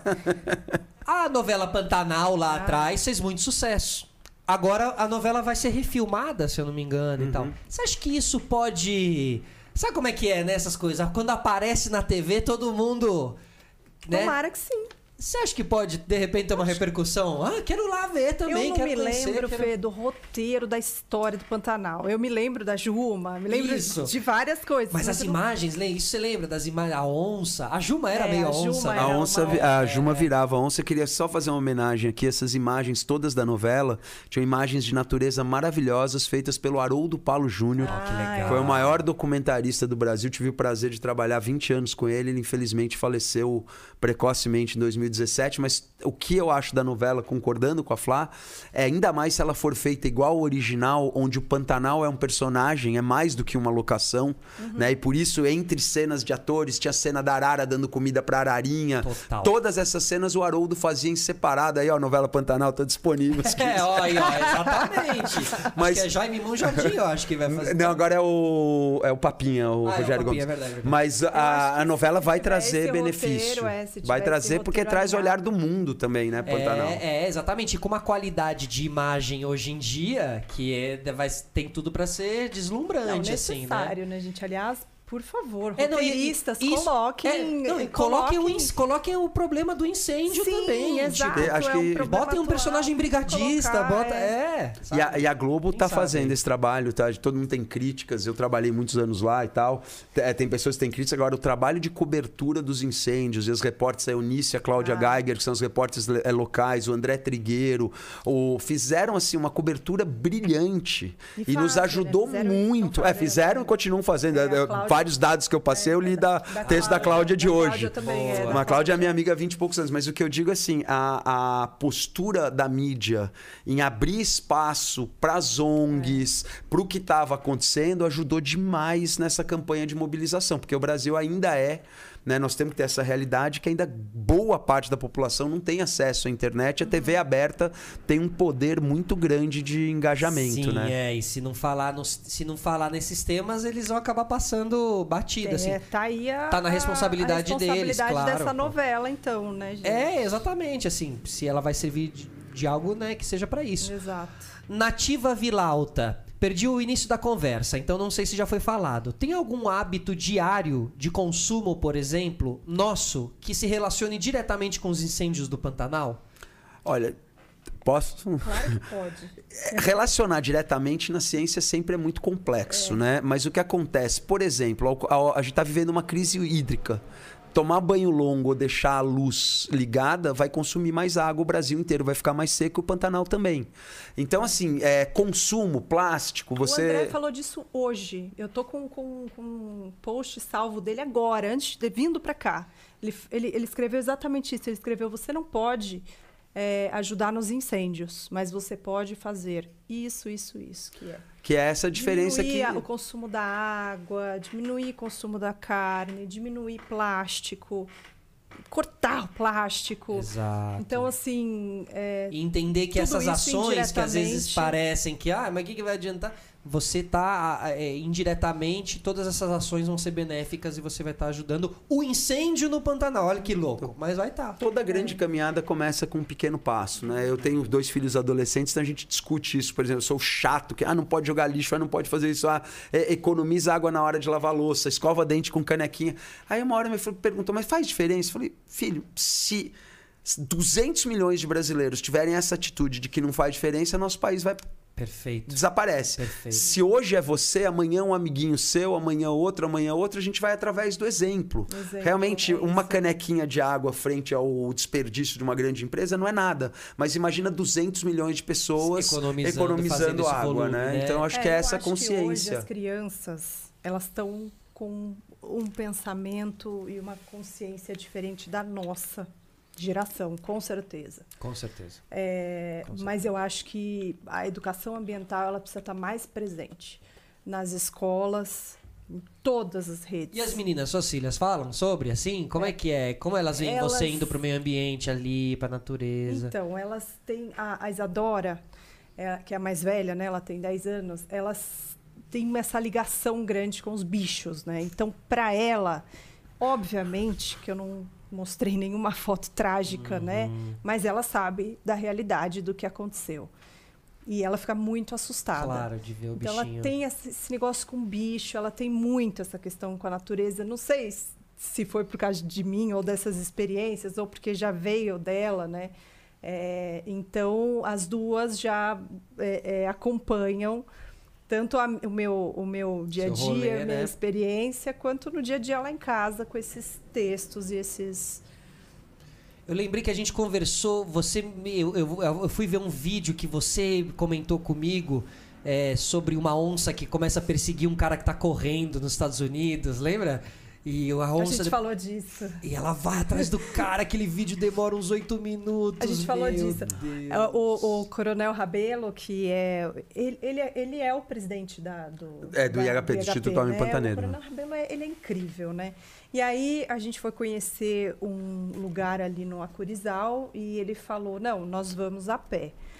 Aí eu falei, eu virei pro lado e falei, mas a gente não tá no maior corredor de onça do, do mundo? Não é nem do Brasil, é do mundo? Ele falou, sim. Eu falei, ah, tá. Quantos quilômetros? Ah, ele falou, uns 6, 7 quilômetros. Eu falei, mas dentro do corredor? Ele falou, aham.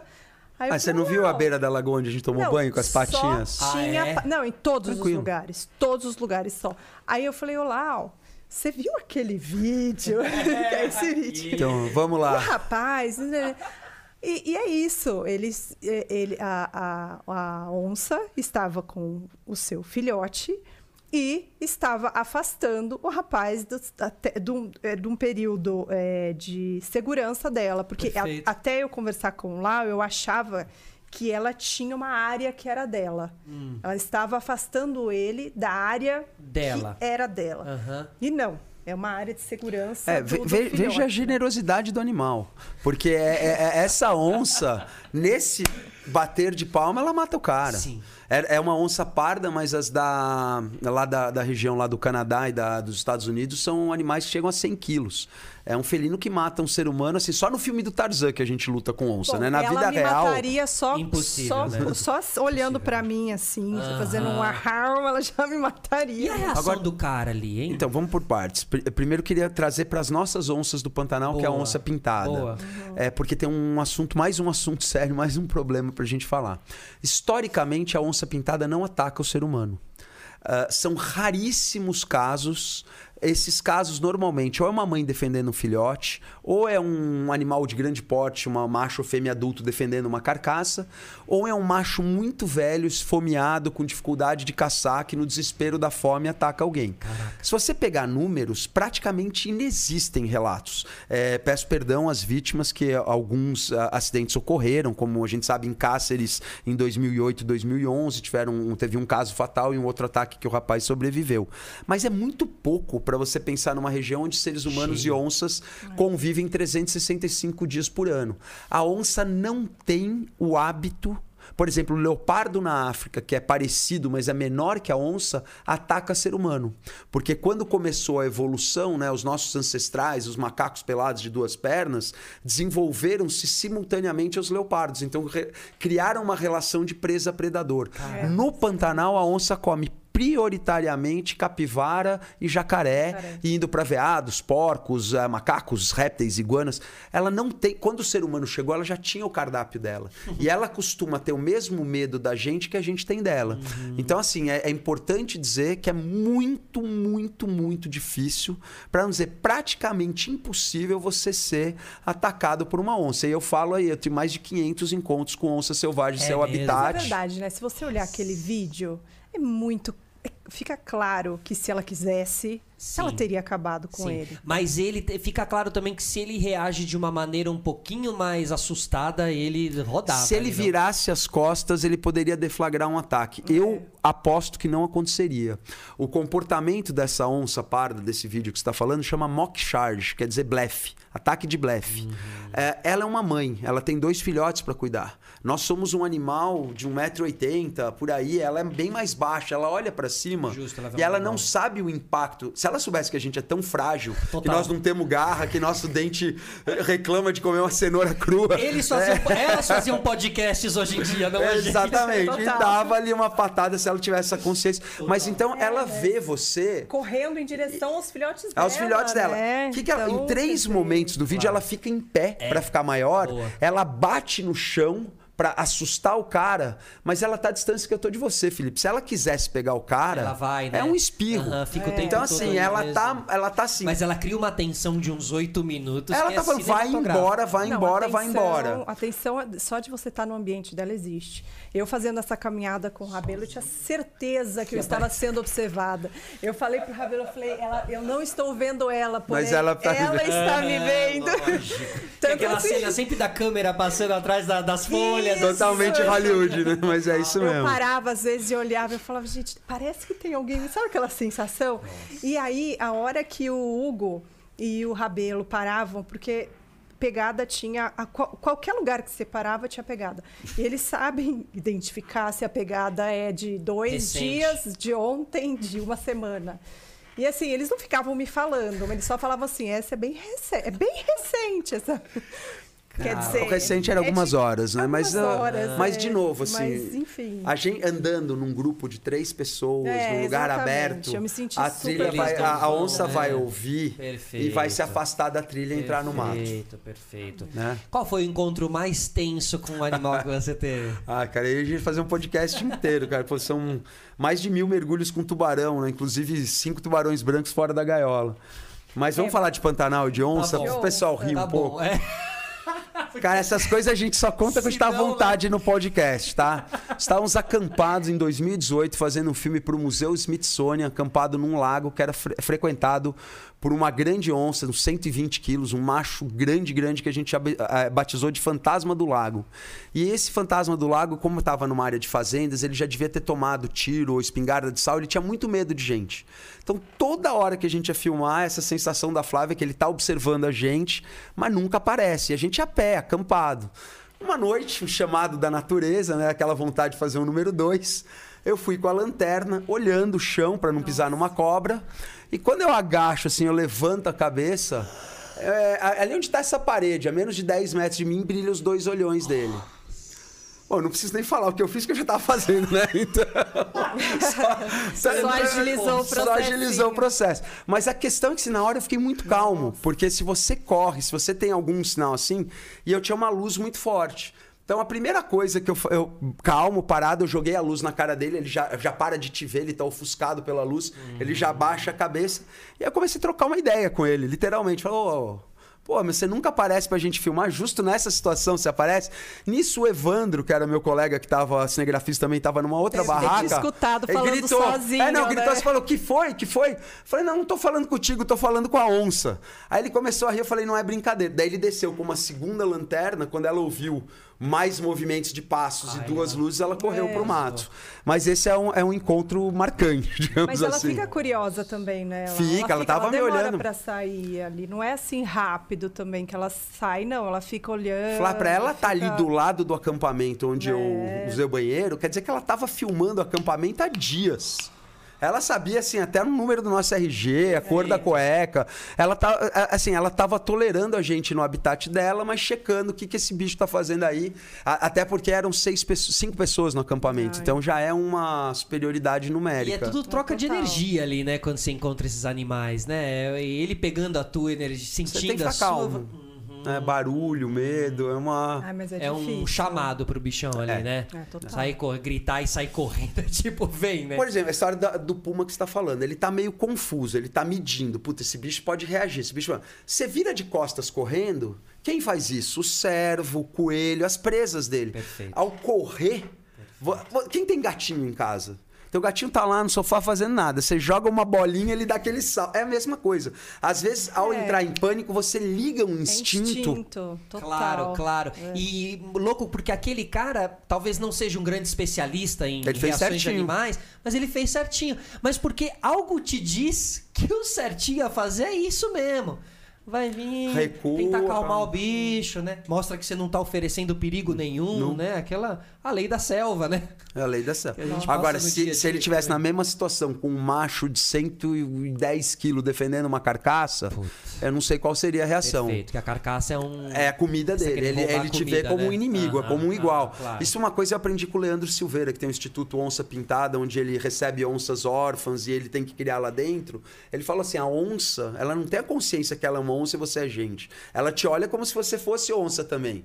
Então, se você tá lá, opa, esse, esse aí quer roubar Ele minha tá ali comida. pra roubar minha perfeito, comida, perfeito, né? claro. É, é. Tanto que por isso que ele também não sabe se você é tão. Ele, ele acha que você é tão forte. Tanto acha que ele acha que você é tão forte. Também é onça, né? Tipo. Sim, ele representa uma ameaça. Você é. falou do. De, eu, eu, fui, eu visitei o GAP uma vez, que é o grupo. É o, é o dos apes, né? Do, dos, dos, é o santuário dos, dos macacos. É, Em Sorocaba? fica- é isso. com Eu nunca fui, mas eu conheço o trabalho. Tá, é, mas é um trabalho parecido com esse das, das onças que É você isso. falou. Isso aí né? ele recebe animais órfãos zoológicos, né? Ah. Um trabalho muito legal de, é, de circo, muito animal, muito macaco de circo resgatado e É, tal. bicho abandonado nas é, A estradas. gente teve essa conversa, lembra? Puta, isso é foda, Inclusive, o Hugo, né, que foi com a gente, o biólogo, que não, não tá aqui, mas Quem é a equipe? citem a equipe e qual era a função de cada um? Como era o crew ali? Bom, eu, eu entrei por último, tá? É, o Lawrence e o Hugo, eles estiveram. O Hugo Fernandes, ele é um biólogo é, super inteligente, ele traz essas, é, esses assuntos de uma forma bem leve e bem clara pra É um gente. Um né? dos grandes divulga- é. divulgadores científicos desse país aí. de Legal. uma forma que você e que todo mundo possa entender. Então, o trabalho dele é bem bacana. Que é o Hugo, né? Hugo É, Fernandes. Hugo Hugo Fernandes Bio no Instagram. Ah, é isso, é. Que eu É. estou seguindo ele aqui também. Hugo Aí Fernandes. Bio. eles estiveram juntos o ano passado já, ele e Lawrence, eles estavam nessa. Não, fu- não fundaram, mas e- É, entraram. nós com nós essa criamos a campanha junto com o Coronel, campanha, desde o é. começo. Que né? começou ano passado. Começou ano Passado. ano passado. E aí tem a Tamis e a Bruna, que deram também um show de apoio. Foram duas cinegrafistas. A Tamis já trabalha é. comigo há quatro anos. A Bruna, junto com o parceiro dela, que é o César, também foram muito ativos nos anos, no ano passado. A- Bruna e o César são biólogos e documentaristas de natureza. Exato. E o ano passado estiveram documentando os incêndios para Ampara Silvestre. Então a Bruna, por exemplo, estava muito emocionada É. porque ela só. t- O César foi comigo, estava comigo nesse lago, não sei o Ah, quê. sim, ela tinha Mas ela era a primeira vez que ela viu o Pantanal verde. Ela só tinha visto no meio do Laranja. fogo. É. Então ela estava É, super emocionada, razão, né? né? E o Pantanal parece ter umas coisas que parece que retribui. Jaguatirica é um bicho difícil de ver. É um bicho é muito mais fácil, mas muito mais fácil. Pra cada 100 onças que eu vi na vida, eu vi uma jaguatirica. É. É, A e gente e a- viu, ela é. sonhava em ver, e aí nós vimos duas. assim, né? A gente viu à noite. Viu a noite com a Flávia, aquele dia, né? Do, voltando com a caminhonete, né? Cara, que animal, até arrepiei, porque realmente. Não, e ela essa- tinha falado em- a natureza na ida, ela falou assim: volta, ah, meu né? sonho era ver uma jaguatirica É. viva porque eu filmei a eutanásia da que tava queimada. Cara, daí no último dia depois, Flá, na, na- quando já tava, vocês voltaram por Cuiabá e a gente foi voltar de carro, na nossa última noite a jaguatirica ficou assim, a distância que eu tô de você dela. Deu, ela fez todas as filmagens, fotos, ela chorava de É mesmo, emoção. ela conseguiu registrar. Conseguiu, conseguiu. Já Parece que o Pantanal dá de presente, né? É, né? Mas essa, essa, ah, eu acredito demais, assim. E te dá, te dá de presente na, no formato da natureza, né? A gente tava falando do divino, assim, né? É no merecimento. Dentro, eu tenho um amigo meu que é um No, xamã. respe- no respeito também, né? De você entrar com, Com muito certeza. respeito. Então, ali, ele né? chama isso de merecimento. Tem um amigo que é um xamã Iepamassá, o Bull Kennedy, que é, que é nascido na Amazônia, e ele sempre fala isso: a natureza vai te dar de acordo com o seu merecimento. Então, se entrega que a natureza devolve. E ao contrário também. Tomara. É, tomara. Tomara, né? Tomara, porque tem uns que a tão natureza ali, escapando. Passa bonito, Não é né? Tem tá razão, vendo, cara. é. tem- Mas passa tem bonito razão, no mundo dos razão. homens. A gente não sabe o que o Sim. espera na, né, no. Isso é bem verdade. Ah, Marcos Vinícius Fruzoni. É revoltante que interesses econômicos continuem destruindo o meio ambiente. Não faz muito tempo a Patagônia Argentina estava sendo queimada em forma de pressão para a liberação de mineração das terras. É verdade. É, é esse conflito de interesse, né? Você, você tem que ter realmente um. O país tem que saber cuidar muito bem do seu meio ambiente para não zoarem o seu meio ambiente, assim. Tem que ter um olho muito. Não só. o- É, o país, o país. Não o governo necessariamente, mas o seu próprio país, assim. Você ser O- brigada, sabe? Então, eu tô tentando lembrar o nome desse teórico. Se eu não me engano, posso estar. Se eu estiver falando errado, peço desculpas, que é, eu acho que é Ignácio Jimenez, mas que ele tem esse produção de natureza. A tese dele é muito linda. O argentino? Ele é espanhol, mas ele trabalhou no mundo inteiro, em parques nacionais, inclusive na Patagônia, inclusive no Pantanal, inclusive na África.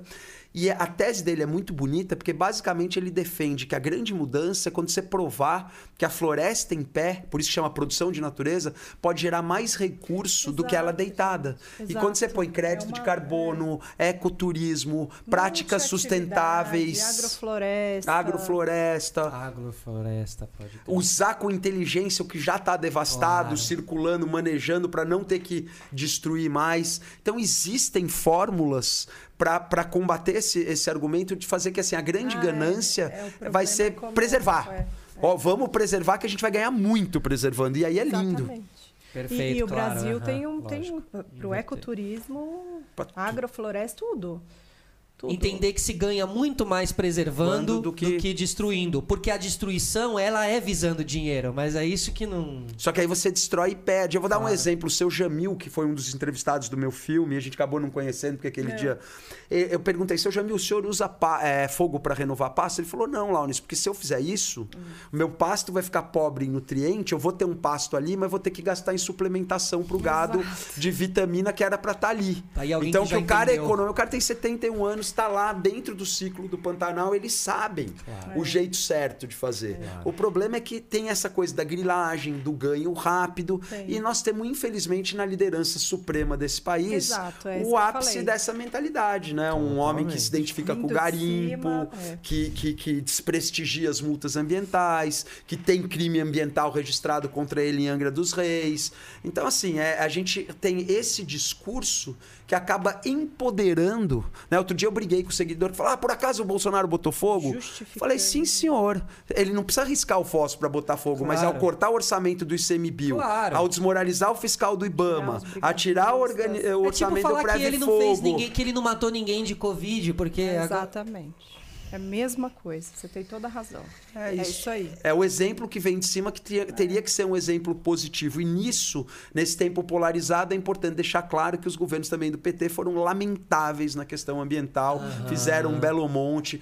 Então eu acho que a- o Brasil está polarizado no esquerda e direita, quando a grande polarização que a gente tinha que ter era para trás e para frente. Quem está olhando o mundo moderno, com respeito à natureza, com relações comerciais éticas. É, e o entendimento e valorização desse nosso meio ambiente. Porque realmente, falando assim, não vejo conexão dessas pessoas com o meio ambiente. Não é aquela pessoa que você olha e fala, meio ambiente.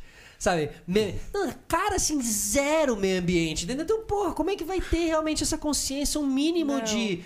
Né? Tem, tem outros é, go- go- é, pessoas que, que são políticos que têm uma conexão com a natureza, a própria Marina Silva, Pô, assim, uma, né? uma ministra muito boa que quando degringolou lá, ela saiu do, do governo. Exato, uma conexão. Acho que a gente precisa um pouco de, do, do olhar humano, do brilho no olho, do entendimento do que é a natureza e tal. E se Do são homens de negócio, né? do envolvimento. Vai lá. Exato. Entendeu? Mas vai lá mesmo, É, né? vai fazer uma expedição, assim, né? Não vai no hotel. É, É, assim. mas às vezes até no vai hotel, também, até, é até claro, no Parque justo, do. Ibirapuera, tirar o, o sapato e pisar com o pé descalço. a, a gente Sim, precisa se sim, reconectar, lembrando que existe uma pandemia que limita a questão de viagem, existe a questão do- dos recursos financeiros. Às vezes a pessoa não tem dinheiro para ir para o Pantanal, mas quem não tem dinheiro para passar uma tarde no parque? É, lá na. Aqui perto da. Tem a reserva. a- Guarapiranga. na Serra do Mar, ali Também, em cima, tem uma Guarapiranga. Guarapiranga, é o perfeito exemplo. o Morro Grande, em Cutia. Eu tava lembrando essa que fica em cima da Serra do Mar, que o dia que eu fui, tinha um monte de gente é, fazendo piquenique, olhando os pássaros, É caminhando pico- nas é um pico, trilhas. é um pico, não, Jaraguá, não. Não, é onde tem a antiga, o, o- o antigo caminho de Dom Pedro, que leva lá para. Cubatão e Santos. Paranapiacaba Ah, é outro passeio é, maravilhoso de um é, dia. Sim, Exato, muito. Paranapiacaba eu ia com os meus filhos quando eu era pequenos. Agora, existe uma coisa que vale a pena ser comentado também, que te- com essa questão da pandemia, houve uma mudança, mesmo que breve, no pensamento das pessoas em relação a ir para a natureza, né? Então, houve esse aumento. Justo. E houve esse acordar para, entendeu? Verdade, tem razão. né? Tudo bem que precisávamos estar é, é, isolados, mas eu acho que as pessoas passaram a entender um pouco dessa questão da natureza, né? E, da e também e versus a cidade. Né, que eu acho que que as pessoas também estão se dando conta é que né, a gente tá muito enfiado aqui na cidade. Agora, realmente porque é um deixar- modelo de cidade de país em desenvolvimento, com Ah, dificuldades econômicas, com poluição. Porque hoje você está numa Berlim, numa Nova York, você tem o Central Park, onde você tem pássaros, natureza. Você, você sai. Eu tenho um amigo meu que, que é um americano que mexe com turismo no Pantanal. Que durante a casado com uma brasileira, durante a pandemia eles foram para os Estados Unidos. O cara tava sem o trabalho dele levar nego para ver onça no Pantanal. Ele montou uma operadora que ele leva as pessoas a duas horas de Nova York para ver o urso, é, o, o Black Bear, o urso preto. Ele montou o esquema, descobriu o lugar, fez a parceria com o dono da terra e, e ele leva o cara de Nova York para ver o urso. É. Então, assim, a gente tem a natureza muito próxima. Exatamente. Então, é isso que eu ia abrir- falar. Eu acho que, assim, aproveitar esse momento, né? É, é óbvio que ainda a gente está num processo em que a gente não pode se movimentar muito, mas o momento em que as pessoas estão abertas, as pessoas estão olhando para isso, né? Viram que a, a natureza, o ecoturismo é legal e, poxa vida, eu quero isso, eu quero conhecer mais o Brasil, eu quero conhecer mais a natureza. E realmente olhar para esse lado econômico como uma opção de atividade, né? E fazer disso uma alavanca, É, né? saber Porque que o- assim, não é gastar. Você não saber, quase saber onde gastar, assim, mas né? assim, Se você puder lembrar é, que eu- sumar um gasto sustentável, você tá gastando É. num lugar A- que você não tá Aliás, gastando. tá ajudando. vamos perfeita dica para que você falou, o cara que tinha perguntado o que, que a gente pode fazer em casa. Consumo consciente. Ah, sim, né? com Empresa que, empresa que tem passivo ambiental, empresa que vazou petróleo na hora de, de- de- por exemplo, a Chevron lá. Eu vou para os Estados Unidos, eu não encho o meu tanque lá por causa do, de- do, do derrame. Então, assim, É, circular. do British Petroleum lá também, que É. teve o desastre do Golfo do México ali também. Uhum. Aliás, que imagem forte do Golfo do México, a- o mar pegando fogo. É, é que é importante aquilo. explicar pro pessoal que não é o mar Não é pegando fogo, fogo. são gases que Não, estão lá. é o- mas sim, é é a imagem é de cara. É, é, a imagem que é terrível. Isso, é, é que né? isso eu, eu, estive na plataforma da British Petroleum em 2010, a que explodiu no Golfo do México e matou oito pessoas. eu lembro desse acidente. E eu fui, lá no Legendários a gente faz uma coisa, ó, você vai, mas você tem que ir em primeira pessoa, invade. E eu pego uma lancha e a gente invade, tanto que a gente é tirado pela polícia no meio do mar e tal, porque a gente invade a própria plataforma que tava caída, tinha Meio acabado de morrer as né? pessoas. É, e, e era British Petroleum, né? E o, o grande, a grande treta ali é que quando explodiu, ninguém conseguia tampar. E aí o óleo ia saindo, saindo, saindo, saindo. saindo. E jogaram bolinha de é, golfe, tentaram tampar com várias bolinhas de golfe, não deu. jogaram pneu. Não, aí você vai se dando conta que assim, tem a tecnologia pra furar e chupar Mas o petróleo. tampar o Mas furo. Pra tampar, ninguém tem tecnologia, né? Tipo, isso aí era surreal, assim. É, e você vê o impacto né, da ganância e do petróleo e tal. Então é isso. E, o, e um índio me falou uma coisa também que eu nunca vou esquecer: que o que tá debaixo da terra não é para mexer. Ele fala. O que o homem botou, o que, né, o homem, o, Deus, o que Deus botou debaixo da terra não é pra prata. Aí ele fala do, do, do- Ah, de como só trouxe tragédia para as pessoas, né? A busca pela prata, a busca pelo ouro e a busca pelo petróleo, né? Que o petróleo é isso, é uma invasão até o centro da terra para fazer o quê? Plástico e Exatamente. combustível, que são coisas que a gente definitivamente não E precisava. precisa mais, É, né? Você tem exatamente. tanta forma de mover É, exato. os, Então os é muito, automóveis. é muito agressivo e burro, né? Assim, realmente dá pra gente se reinventar nesse sentido, né? Porque continuar essa busca, assim, essas É tragédias a partir precisa, disso. É o que precisa. Léo, como é que tá o chat aí? Mais alguém participou? Deixa eu ver aqui. Aqui, ó, boa. Hernani Júnior, De novo. merecimentos. Fala pro Lawrence contar a história do Motor Drive. Ele sabe. A predação da onça. Predação? Ai, ai, esses meus amigos vêm no chat só pra passar vergonha. É que o Hernani, é, eu sou cinegrafista profissional e fotógrafo amador. né? Eu fotógrafo pelo prazer de fotografar há muitos anos. Mas o meu trabalho é, é cinegrafista. E o Hernani é fotógrafo daqueles que usa aqueles motor drive assim. prrrr. E a gente tava. Stop motion. stop- não, é um stop motion. Dá pra fazer um longa-metragem de 24 quadros por segundo com as fotos Vocês dele. estavam no barco? Então, primeiro a gente tava na estrada e apareceu eu já um. estou prevendo essa história, vai, eu se vou- foi barco. Foi barco e eu perdi a predação da onça. O final da história, o spoiler era o seguinte. Aí ele foi com o motorbike, du- duas maritacas, e ele... Eu falei, cara, odeia.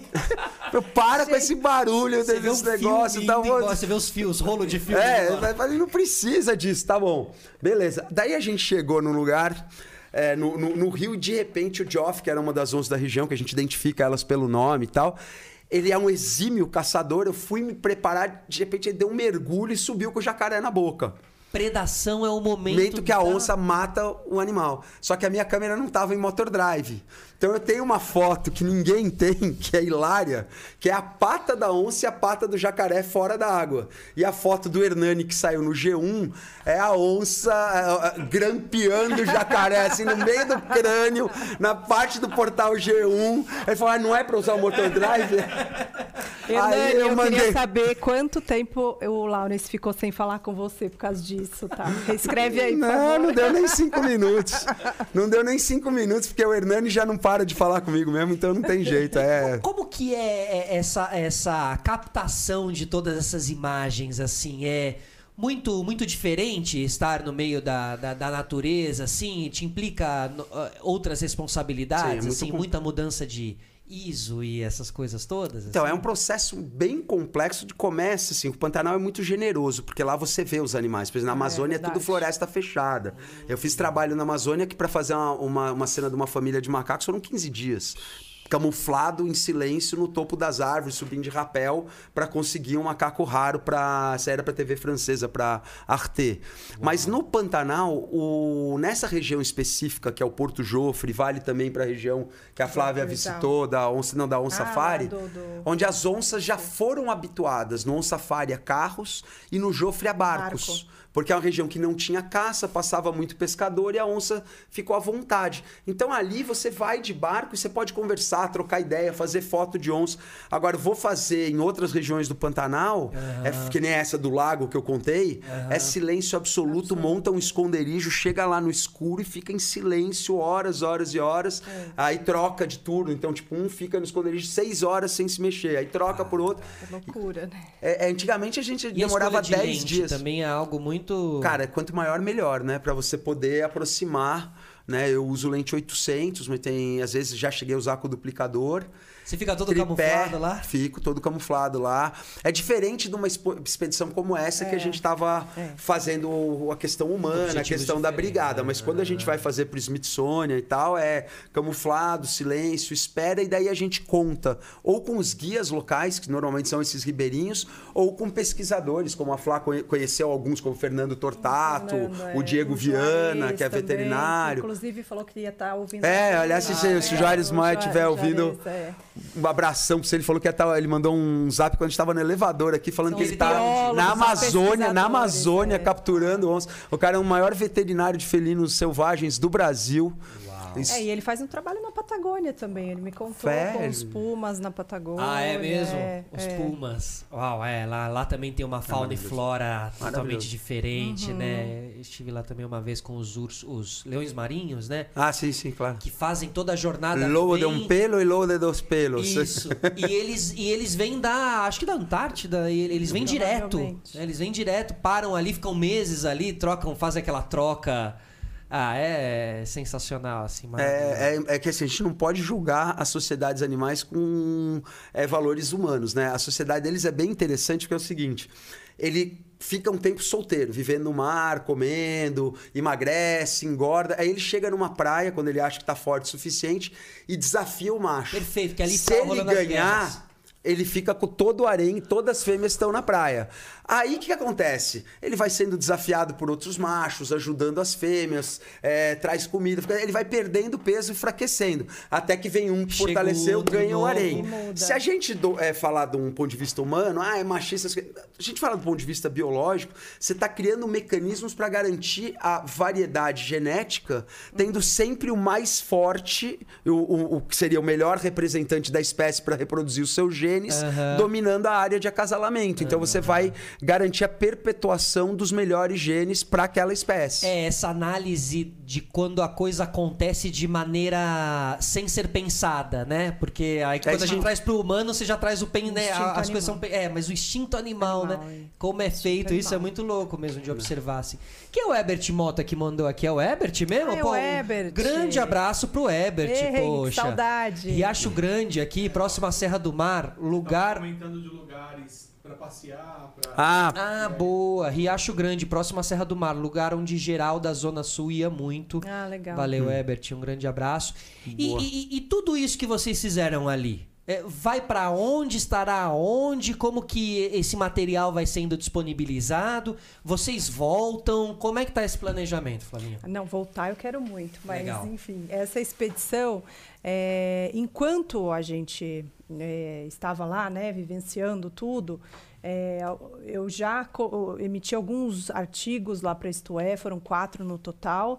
Porém, é, essa expedição ela vai virar duas matérias, uma que sai, na verdade são três matérias, né? A gente vai fazer uma websérie Boa. para Isto É, que vai ser dividida em quatro, quatro vídeos. quatro Eu vídeos. já quero muito assistir. É, e a gente vai fazer uma matéria para a revista Go Outside e a gente vai fazer também uma matéria para a revista Unquiet. Então, cada uma a gente vai falar sobre um aspecto diferente, né? Para a revista Isto É, a gente vai abordar realmente a questão Dos da, incêndios. dos Dos incê- e mostrar incêndios, os trabalhos, né? Da nossa websérie a gente vai fazer em parceria, a gente já filmou lá. A gente mostra o trabalho dos Órfãos do Fogo, que é um trabalho do Instituto Tamanduá, junto com o Gretap, junto com o. Instituto Homem Pantaneiro. Que nome forte, hein? Órfãos do Pois Fogo. é, É. porque é- são literalmente tamanduás que perderam suas, suas Bebês. mães no fogo. É. Tem bebezinho de colo, tem aquele o tufão, trovão, que Eu já tá lembro quase vai ser dele. solto. Então, assim, eles preparam o animal até o animal ter condição de força e, e- e- e saúde para ser Uhum. solto na natureza. Então, pô, a menina que a gente entrevistou, ela é uma babá de tamanduá. Ela tá dando mamadeira, É. cuidando da temperatura, né? Até que o aí ela solta ele no gramado para ele ir aprendendo a comer cupim, porque se ele tivesse nessa fase na natureza, esse, por exemplo, o bebê perdeu a mãe atropelada, a mãe procurando novas áreas, foi atropelada É, e a polícia ambiental achou o filhote vivo. É, protegido pela, pela carcaça do- da mãe atropelada e conseguiu levar o tamanduá a tempo. Então a gente vai mostrar bastante histórias É. comoventes e, né, Flá, o trabalho das pessoas estão fazendo a diferença. Todas as nossas histórias, os vídeos, vai dar voz e vai mostrar esses que a gente está Exato. chamando de heróis. É tudo isso, essa- esses pequenos projetos que, eu- que a gente falou das comunidades ribeirinhas, as estufas, replantio de árvores. Que são os. Sherpas, são os Sherpas do Pantanal, a comunidade ribeirinha, né? É quem entende tudo, é quem realmente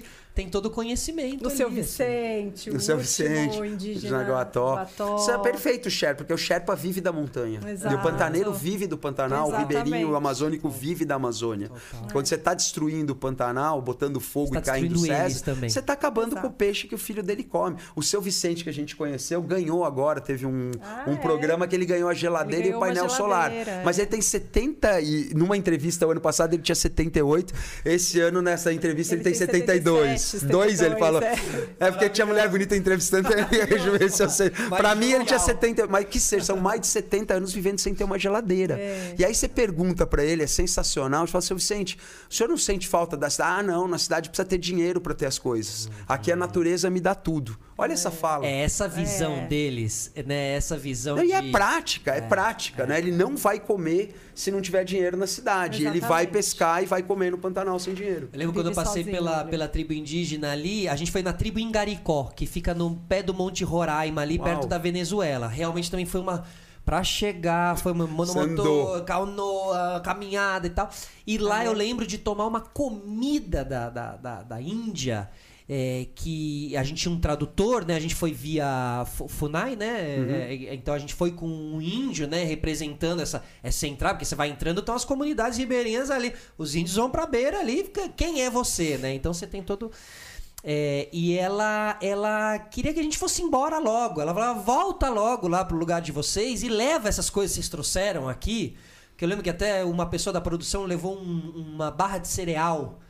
E ela fala, leva esse plástico, daí vai, embora. Tipo, e eu lembro que eu falei, claro, ela tem toda a razão. É. Ela deve, né, ela, ela- não é que ela odeia, assim, ela enxerga, a gente, nós somos assim. E, e, e aí, na hora, a gente tinha que fazer um discurso ali com o tradutor, né, o índio, que.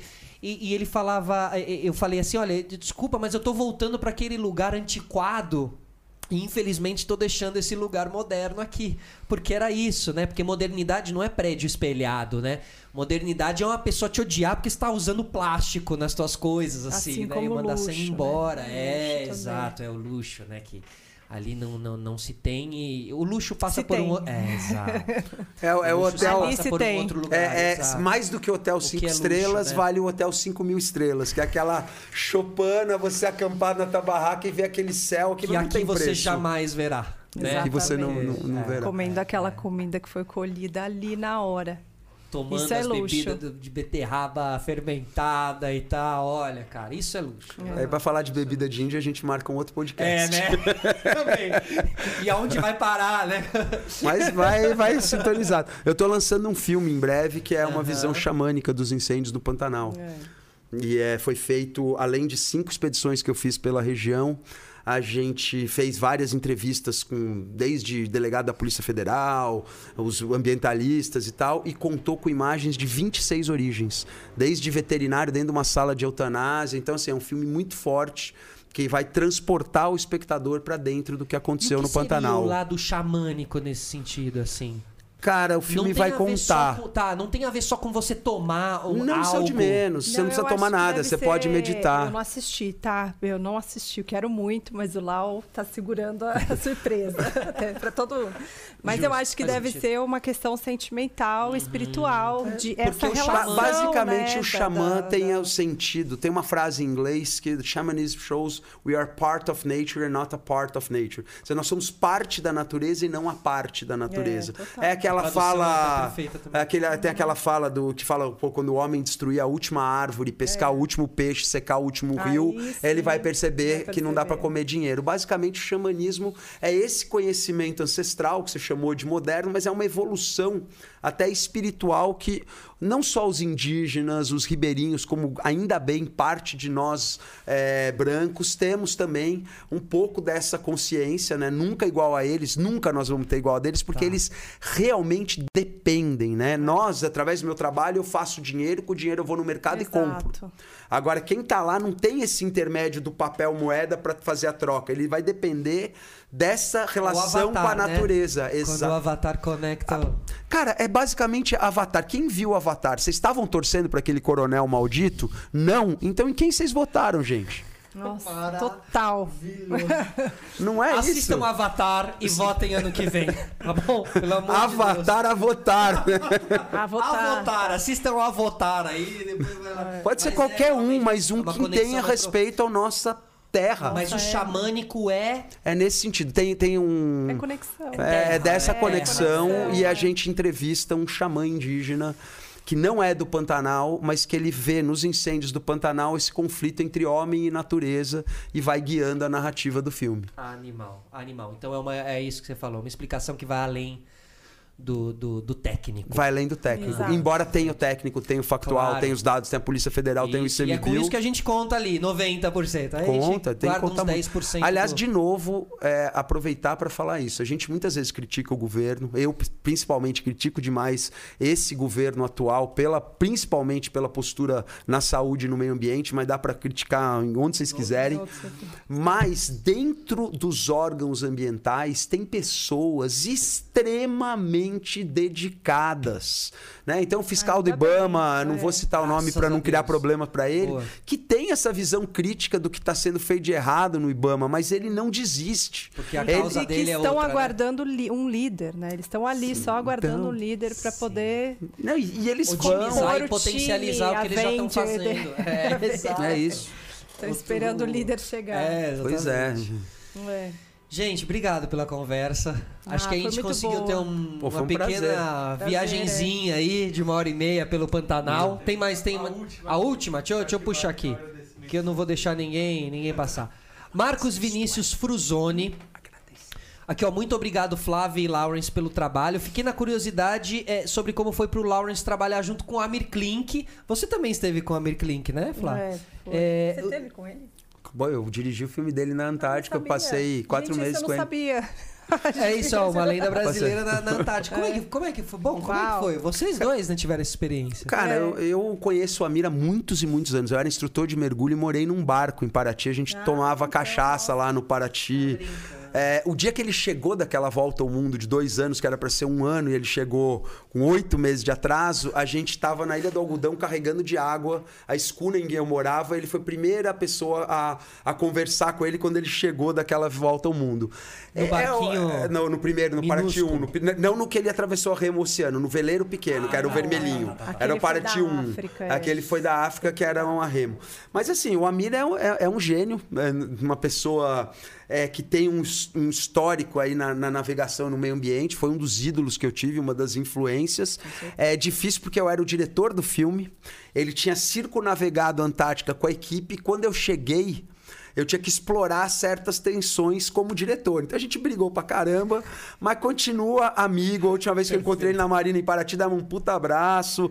Adoro e continuo admirando o Amir Klink, gosto muito da Marina. É uma enciclopédia. É, a- a- bom, de Antártica, nossa senhora, né? Uma Uma loucura, uma loucura. é uma, é- é- e o Haroldo Paulo Júnior era pro Pantanal que o Amir é pra Antártica. Aquele cara que é um naturalista no sentido de conhecer tudo, de conhecer o solo, a ave, o, a história, né? Então ele é, é- é- é um, um privilégio ter por. Eu falo brincando que eu fui pra Antártica só uma vez na vida, mas o meu guiazinho, que era É, meio né? iniciante, Mais ele menos, né? aliviou bem, porque eu tive o melhor guia, né? Eu Total. passei é, mais de um mês lá na Antártica, depois navegamos, cruzamos com, com o veleiro dele, foi uma experiência incrível. E a Uau. Flávia viajou pra caramba com ele por terra, né? É, eu fui por terra. É, né? Que louco, né? Que 20 também deve ser uma dias. experiência interessante fazer terra com ele. 20 dias. Muito a legal. Assim, dele. porque é, o, o, o mais legal é que eu tinha muito tempo para conversar com ele.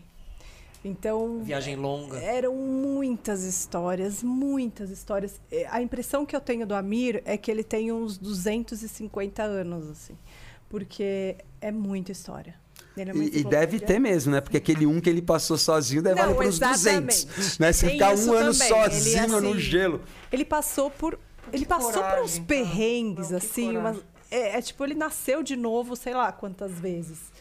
É Então, muito destemido. Muito, muito. A Marina também, a mulher dele, é incrível. A Marina e as filhas dele também estão indo pro Nossa, Ah, a lado. Tamara já Tamara- tá apresentando o Tamara, programa. é verdade, Tamara, é verdade. Tamara já fez a primeira viagem. Você apresentou uma série agora, também. também ela viajou sozinha. Agora, posso contar uma do Amir, já que a gente tá falando dele? É uma passagem do livro dele. E eu vivi algo muito parecido que eu acho que é uma lição muito bonita pra gente nesse momento de dificuldade na natureza, incêndio no Pantanal, pandemia.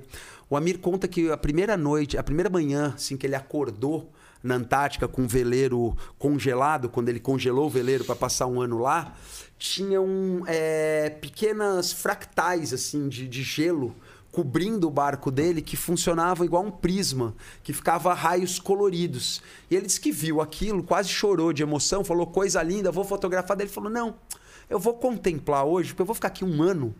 Eu fotografo amanhã". E passou-se um ano e nunca mais esse fenômeno se repetiu. Em 2011, eu acordei numa manhã dessas de frio no Pantanal e o Pantanal estava coberto de teias de aranha. E as teias de aranha com orvalho faziam um fractal de luz, igualzinho o Amir descreveu. Aí, lembrando da história do Amir, a gente passou uma hora filmando e fotografando. Aí eu tava com o Dimitrios, que é outro é, cinegrafista de natureza bem conhecido aqui no Brasil. Na época, ele era meu assistente e tal. Eu falei, Cris, vamos filmar mais um pouco? Aí a gente falou, "Não, a gente já filmou uma hora, filmou bem. A gente vai ficar aqui 25 dias, depois a gente filma amanhã o resto. vamos procurar onça. Passaram-se 12 anos, eu nunca mais vi o Pantanal coberto de, de teia desse jeito. Fotogra filmamos, Ah, filmamos. Filmamos Caramba, por uma hora. coberto Por de teia de favor. aranha aqui. É. Não, tá, tá- é o fim, tá no fim do meu longa que você conhece. Ah, vou te passar pra você ver com suas filhas, do longa-metragem, ou Todas as Manhãs do Mundo.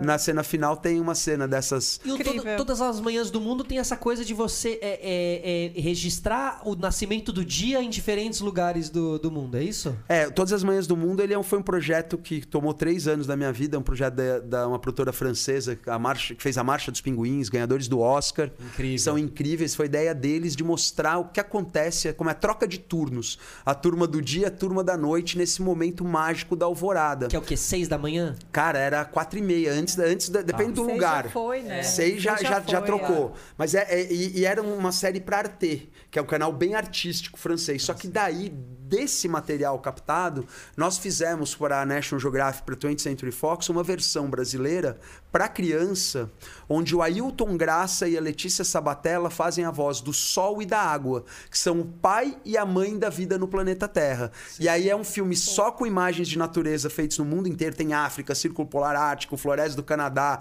Amazônia, Pantanal, México. E vai mostrar. As crianças vão ouvindo do sol e da água sobre as belezas que ainda existem no planeta. Dá para assistir no YouTube. É isso que eu ia perguntar. Ah, é ótimo, no YouTube. No YouTube, porque ele, ele tem. Ele tá pago, tá no YouTube e no Google. Inclusive, porque era um filme que a gente fez pra National Geographic quando ela era da 20th Century Fox, ela foi vendida pra Disney. E nesse meio de caminho eu não acho meu filme. Eu sei que ele passou no Telecine. Cara, ele podia estar muito na Disney, né? É, e é muito, É a cara, é a didático, cara. Né? Total, é didático. Não, e ele foi nos cinemas, aprendendo. passou no Telecine e tal, mas Fica eu a sei que no lá. Google e no YouTube Dá pra achar. É muito louco, Flá, que a gente que faz filme é meio que igual pôr filho no mundo. Você perde o controle. Hoje. Eu, eu passei anos cuidando do filme e hoje ele tem uma vida. Você filho. perde o controle, não. Mas perde mesmo, cara. Tem um de 17, cara. O que, que ele tá fazendo lá, agora? as minhas têm É, 10 e deixa 8, eu eu ainda Vai se acostumando com a ideia, vai se acostumando com a ideia. Mas o lá. filme, o filme ganha uma vida própria que hoje eu não tenho um telefone pra falar, porra, passa meu filme em tal lugar, não sei. Porque toda a nossa interlocução ao longo dos anos de produção Mudou foi de empresa. Fox. Claro, já é de outra empresa. Já é de outra Claro, empresa. claro. Filme É já- muito Mas louco é muito isso. interessante, eu já vi que deveria estar na Disney. É a cara da Disney, né? E o, vocês estavam falando de Amir Klink, a família Sherman também, né? que é uma Ah, família sim, muito, você teve muito um presente. su- é. uma super Você experiência teve com eles? Marcados algumas Pô, que vezes legal. com eles. É, a gente fez a Refeno, que é uma regata Isso é de... Recife Noronha, é, Refeno. Recife, Fernando de Noronha. Você lembra fez. o ano que você fez? Foi 2019, tem três Ah, anos. tá tem recente, três recente, anos, é, foi recente. recente. E eles são Eles mágicos são também, fofos, né? são, nossa. Eu vi a, a sua entrevista E e, o, vi e muita o Vilfredo, coisa. o capitão, parece ter também 250 anos de É, Não, aí são 500, não é né? isso, São 500. parece, parece isso. Aí são é muito 500. doido. Entendeu? Mas é, é que eu E falo, é uma viu? muito aprendizado. Fala, fala que tem 500 de experiência, mas também tem 5 no sentido de guardar em si aquele deslumbramento da criança que a gente deixa morrer. E é isso que a natureza não pode. Eu, eu gosto demais do Schurman, sou bem amigo do David. Eles até me representaram em palestras numa época, a gente foi sócio na, na Eco. É, eu gosto demais deles, tenho muito Ale- respeito Ale- pelo Ale trabalho Moreno. deles. É incrível, né? E o Paul David, que é cineasta, que morou Isso. na Nova Zelândia. Então, assim, é, pô, eu tenho muita admiração pelo trabalho deles. E agora, eu acompanhei nas mídias sociais hoje. Também a Flá falou de hoje nas mídias sociais, que eles estão na contagem regressiva de 50 dias para a nova expedição. Dois a volta ao mundo para falar de plástico. Voz dos Oceanos. A voz dos oceanos. Eu tava vendo hoje, hoje no Insta. Eu também vi ontem eles, eles anunciando hein? a partida. É, Necessário. é, e eles também sofreram Incrível. muito com a pandemia, porque eles queriam ter saído antes Uhum. e aí não foi possível e tal. e eles, né, que vivem no mar, assim, realmente é, a pandemia, eu sei que eles enxergaram, né, eles enxergam o mundo, o mar, navegar te faz enxergar o mundo de uma maneira tão Sofre livre, muito né? menos que a É, gente. é verdade. Porque tem noção da força da natureza, que o Covid tentou ensinar quem não sabia, e tem a noção do confinamento, de que você tá no veleiro, você tá naquele pequeno ah, mundo. sim, eu acho que sim, mas é, levando em- mas é diferente você estar confinado no- em São Paulo, no apartamento, do que no veleiro dele. É, É, mas, há mas uma é- conversa entre as Ah, duas total, coisas, assim, é né? uma experiência- Relacionamento, porque lá, Ah, meu, no sim, confinamento do barco, o bicho pega, É, meu. Chega uma hora que você não aguenta mais. É um Big do Brother Amir, sem a produção pra botar comida. E pequenininho, cara. sem- Diferente do Nossa. Amir, por exemplo, que ele sempre fez é, sozinho, sozinho, claro. né? Essa é a Embora, diferença é, entre, né? Tanto que a família Schirman chama família, Família, né? Eles é. são agregadores É, mesmo. É, é. diferente, eu acho que a... a, a, a- Mas São trabalhos distintos, Isso. né? É, Mas é a é compreensão legal, do mar, né? A gente encerrando essa conversa que a gente começou falando das máscaras e da pandemia, né? É lembrar que toda essa desgraça que a humanidade está vivendo é por não respeitar a natureza. É. por consumir carne de animal silvestre, é por destruir floresta que fazem barreiras de vírus. E se a gente não aprender com essa lição, como teve o ebola alguns anos atrás, vão Ah, é. vir novos vírus e novas certeza, variantes, né? certeza. Então acho que a gente tem que ter esse aprendizado de comunhão com a natureza, mas sempre respeito a força dela, porque se um vírusinho desse tamanho, invisível, fez o que fez com a gente, Pegou todo É. o mundo inteiro, a- começando em uma pessoa, né? Porque começou em uma pessoa, é, é- é surreal É você surreal. parar pra, pra, pra pensar. E, e essas viagens de natureza, de isolamento, assim, né? quando você sai bastante, você tem uma. é, é, um dinam- uma dinâmica diferente do mundo, porque você fica mais isolado, as coisas, os espaços são diferentes e você passa a ler São de maneira. outros valores. É. Outros valores. Você começa a enxergar o mundo de outra maneira, você escuta outros barulhos, você enxerga outras imagens. E isso, ao longo do tempo que você fica na natureza, faz uma diferença muito grande para o corpo. Né? Então, é, poluição visual, poluição sonora, que a gente acha que a gente não enfrenta. Quando a gente está na natureza, silêncio, a gente vê, você vê o que é. quanto que isso afeta a nossa mente e o quanto que isso acaba com a gente, né? Porque e como é renovador quando não tem internet, né? Que daí a gente consegue se internet conectar. Também, exatamente. Aí, aí então. Aí a gente entra num outro lugar, é, É. realmente. Então, menos internet e mais natureza, pessoal. exatamente. Mais conexões, É, mais conexões reais E do não que de Wi-Fi. virtuais. É. não de Wi-Fi. Modera, moderando, né? Exato. Gente, obrigado. Pô, obrigado. Valeu. Lawrence. Muito Flá, bom, obrigada, Obrigado, tá? Obrigado. Vamos, é, essa conversa a gente na, na próxima aventura vocês voltam, a gente Vamos vai pro falando Pantanal, porque- Fê, é, vamos pro boa. Pantanal, e aí se a gente for a gente vai gravar o programa de lá. Exato. Olha, lá da Né? Curizal. Dá pra fazer um por dia Só não vai ser ao vivo. personagem. Só não vai ser ao vivo porque não tem como. Exatamente. Não prometa grava- pro seu público que a gente prometeu aos nossos esquece, patrocinadores. né, pessoal? Esquece. tem, mas ela não, não manda É, coisa mais É, pesada. tem, mas acabou. É, tem mais acabou. Tchau, gente.